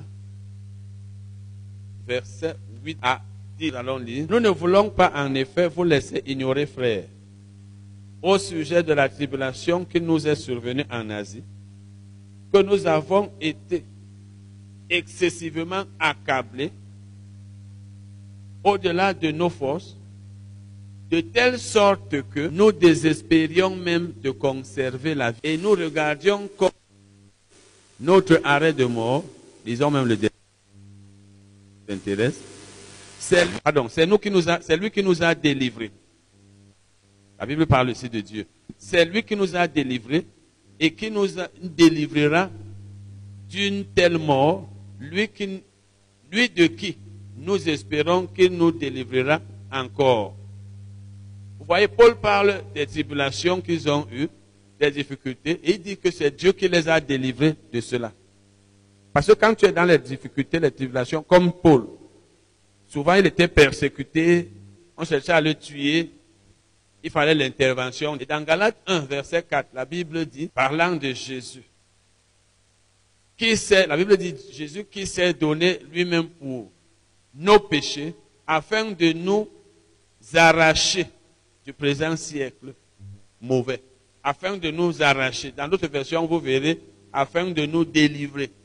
Donc quand on arrache quelqu'un de quelque chose, on l'a délivré. Parce qu'il était en prison, il était captif, il n'était pas libre. Galates 3, verset 13. Galates 3, verset 13. Paul parle ici en tant que juif, en tant que quelqu'un d'Israël, en tant que quelqu'un qui était sous la loi de Moïse. Il dit, Christ nous a rachetés de la malédiction de la loi. Parce que la loi de Moïse avait des malédictions. On a déjà vu ça ici. Quand quelqu'un obéissait à la loi, il a gardé la méthode, il était sous la bénédiction, il était béni. Quand il ne la mettait pas en pratique, il, a, il voulait les commandements, il était sous la malédiction. C'est ce que Paul appelle ici la malédiction de la loi. Vous lisez par exemple Deutéronome 28 à partir du verset 15, vous verrez que celui qui n'obéissait pas à Dieu était maudit dans tel domaine, dans tel autre, dans tel autre. Paul donc dit que les Juifs ont été délivrés de la malédiction de la loi. Étant devenus malédiction, ils ont été délivrés ou rachetés. C'est la même chose. Racheter est synonyme ici de délivrer. Il dit Christ nous a rachetés de la malédiction de la loi. Ça veut dire lorsque nous avons cru en Jésus-Christ, nous avons cessé d'être sous cette malédiction. Mais nous y étions lorsque nous n'étions pas encore nés de nouveau. Donc la loi, c'était pour ceux qui n'étaient pas en Christ. Et tant qu'une personne ne violait pas la loi, elle était bénie. Mais quand elle violait la loi, elle était sous la malédiction. Et violer la loi ne voulait pas dire violer tous les commandements. Nous avons déjà vu que si quelqu'un euh, violait un seul commandement de la loi, il était coupable de tous, donc il était sous la malédiction. S'il y avait par exemple mille commandements, celui qui violait les mille et celui qui violait un et gardait 999 étaient tous sous la malédiction. Même si tu ne violais qu'un seul, pour ne pas être sous la malédiction, il fallait, observer, mettre en pratique toutes les lois. Et personne ne pouvait cela. Personne. C'est pourquoi tous étaient sous la malédiction. Et il dit donc ici que Christ nous a rachetés de la malédiction de la loi. Ça veut dire, nous les Juifs, quand nous avons cru en Jésus-Christ, nous avons été rachetés de la malédiction. Nous avons cessé d'être sous la malédiction de la loi. Parce que tu ne peux pas être sous la malédiction de la loi tant que tu ne peux pas être lié par les malédictions de la loi tant que tu n'es plus sous la loi. C'est celui qui est sous la loi qui est sous la malédiction. Donc quand Paul a cru en Jésus-Christ, il a cessé d'être sous la malédiction de la loi. Et je vous ai dit, la loi là n'était que pour les juifs, elle n'était pas pour les autres. C'était la loi de Moïse que Dieu lui avait demandé de donner aux juifs, à son peuple, pas à tout le monde entier. Et il dit donc, étant devenu malédiction pour nous. Donc, Jésus est devenu malédiction pour nous. Dans ce sens que sur la croix, il a porté les péchés des hommes et les malédictions. Tout ce qui devait venir sur nous, Jésus a porté ça sur la croix. Il a porté des maladies pour que ceux qui croient en lui soient guéris. Et nous sommes guéris par ses mercures. Nous, on n'était pas sous la loi, on n'est pas juif. Mais le juif qui était sous la loi, il avait sur lui la malédiction de la loi parce qu'il violait les commandements, il violait la loi.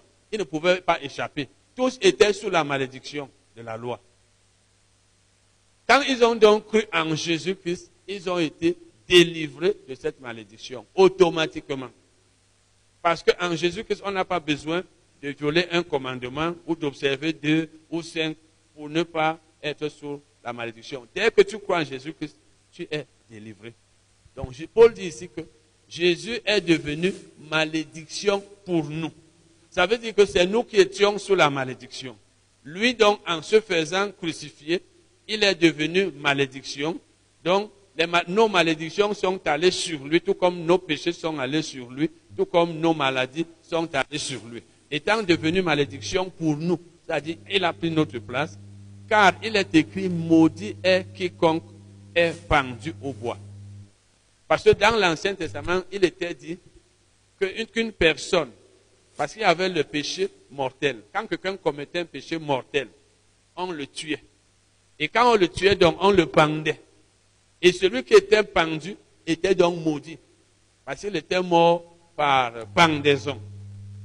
Et la Bible annonçait là la mort de Jésus. Jésus aussi a été pendu, parce qu'il est aussi mort au bois.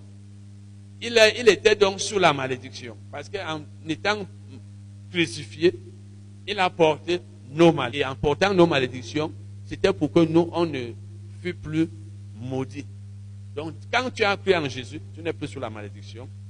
Paul, lui, il était sous la malédiction de la loi, mais ayant cru en Jésus, lui et les Juifs, ils ont été rachetés de cette malédiction.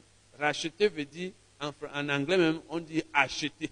Comme on achète quelque chose, on donne de l'argent, ça cesse d'être la propriété de, de la personne qui, qui, vendait, ça devient la propriété d'une autre personne. Donc le rachat de ceux qui étaient sur la loi a fait qu'ils deviennent la propriété de, de Dieu.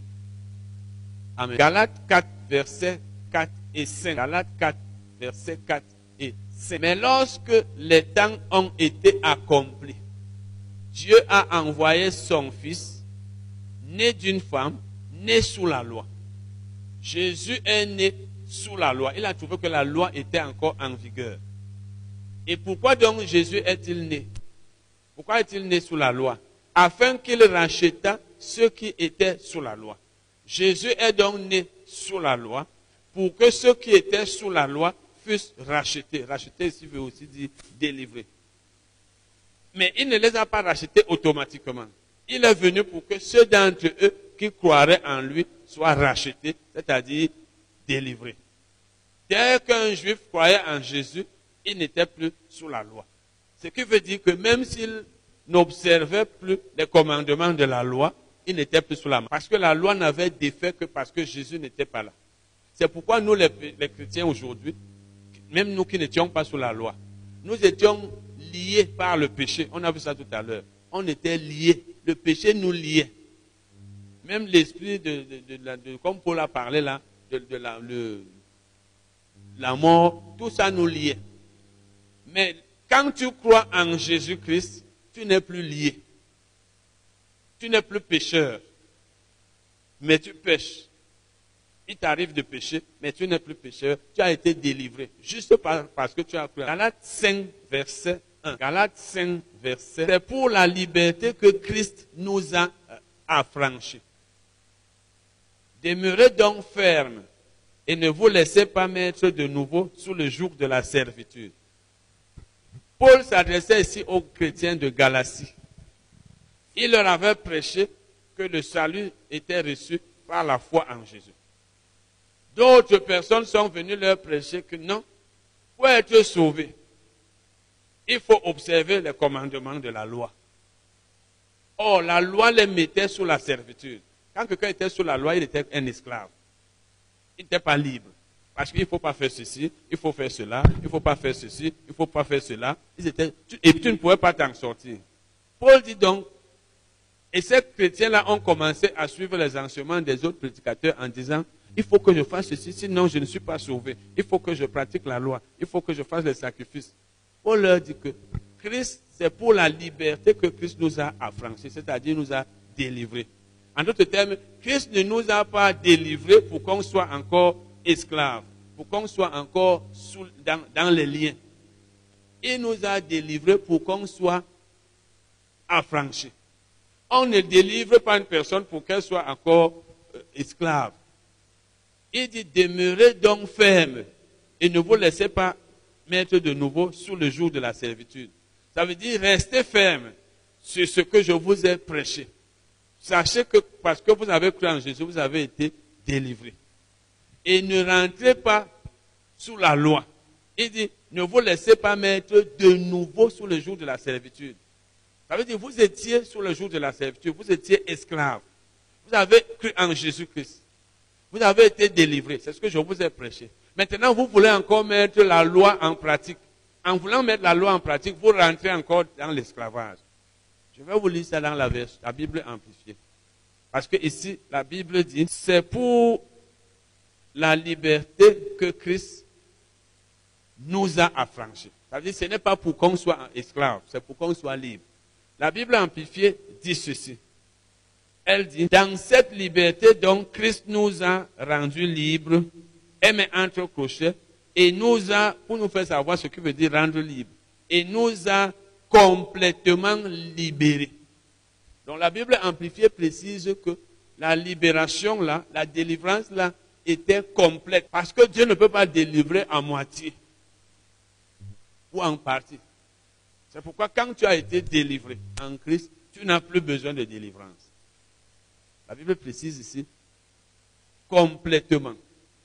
Si aujourd'hui nous entendons dire, oh, il faut qu'on délivre le chrétien, il faut qu'on le délivre, il faut qu'on le délivre, moins de choses, il faut qu'on le délivre, c'est parce que nous ne suivons pas la parole de Dieu. Beaucoup de nos problèmes sont dus soit à la désobéissance, soit au péché, soit à l'ignorance. Mais dès qu'un chrétien a un problème, certaines personnes disent, il lui faut la délivrance. C'est pourquoi les chrétiens, beaucoup ne grandissent pas parce qu'ils pensent, parce que la délivrance, c'est quelque chose de très facile. Tu vas seulement devant quelqu'un, au nom de Jésus, je brise le lien là, je détruis, sois libre de tous les, problèmes de la vie. Tu dis Amen. C'est trop facile. Oh, ce n'est pas efficace, ça n'a aucune importance. Puisque comme nous sommes en train de le voir, vous ne voyez dans aucune épître où les Pierre, Paul, Jean, Jacques sont allés délivrer les chrétiens. Vous, ne voyez ça nulle part. Mais nous, aujourd'hui, certains estiment qu'ils ont fait des révélations que les pierres n'ont pas eues. Même Jésus lui-même ne délivrait pas les gens de tout. Il délivrait des démons et des maladies. Parce qu'on a vu ici que la guérison est aussi une délivrance. Disons maintenant Philippiens, Philippiens, Philippiens 1, verset 13 et verset 19. Paul dit, en effet, dans tout le prétoire et partout ailleurs, nul n'ignore que c'est pour Christ que je suis dans les liens. J'ai écrit un livre il y a plusieurs années, certains d'entre vous, ne sais pas si vous avez lu. Les chrétiens sont-ils sous des malédictions et dans les liens? Paul dit ici, je suis dans les liens. Paul parlait de quel lien?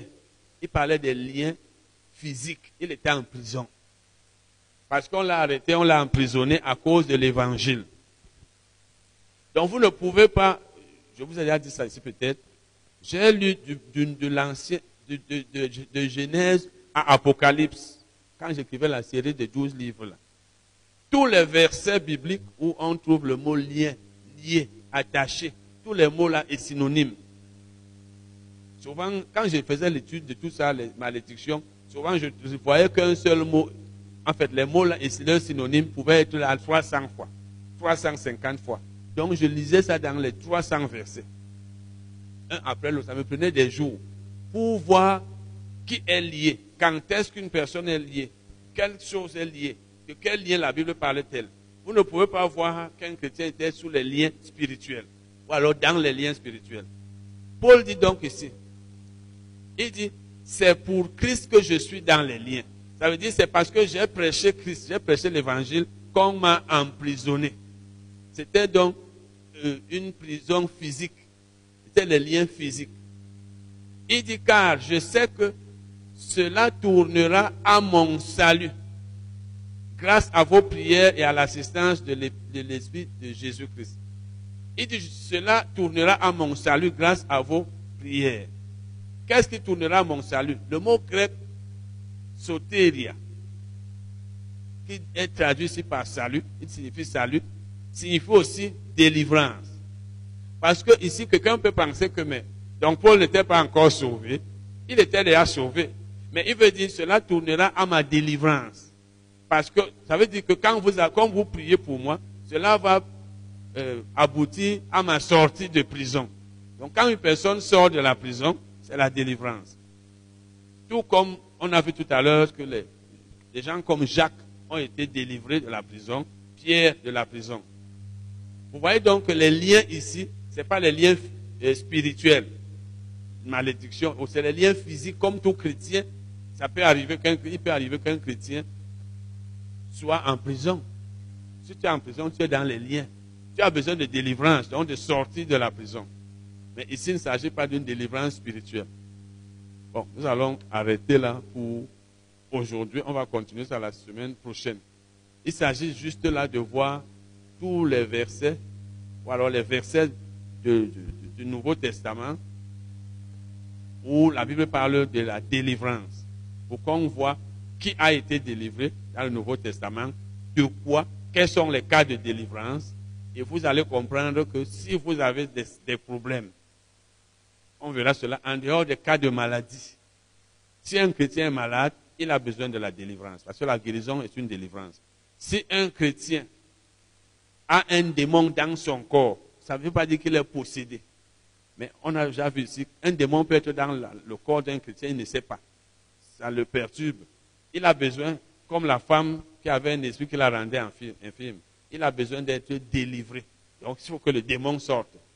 C'est les deux cas-là. Mais les autres délivrances que dont nous entendons parler dans l'Église aujourd'hui, tu n'es pas marié, c'est le démon du célibat, c'est l'esprit de ceci. Ça, c'est des choses que les gens ont inventées. Sinon, les pôles auraient délivré les chrétiens de ces choses. Mais ils n'ont délivré. Les pôles passaient leur temps à enseigner, à enseigner par le Saint-Esprit. Les épîtres, quand vous lisez les épîtres, j'ai commencé à lire une partie ce soir à la radio. La Bible, les pôles ne faisaient que dire, le Saint-Esprit a dit ceci. Le Saint-Esprit t'enseigne seulement qui tu es en Christ, qu'est-ce que tu dois faire, qu'est-ce que tu ne dois pas faire, qu'est-ce que tu es devenu en Christ, mais pas que délivrer, délivrer, délivrer.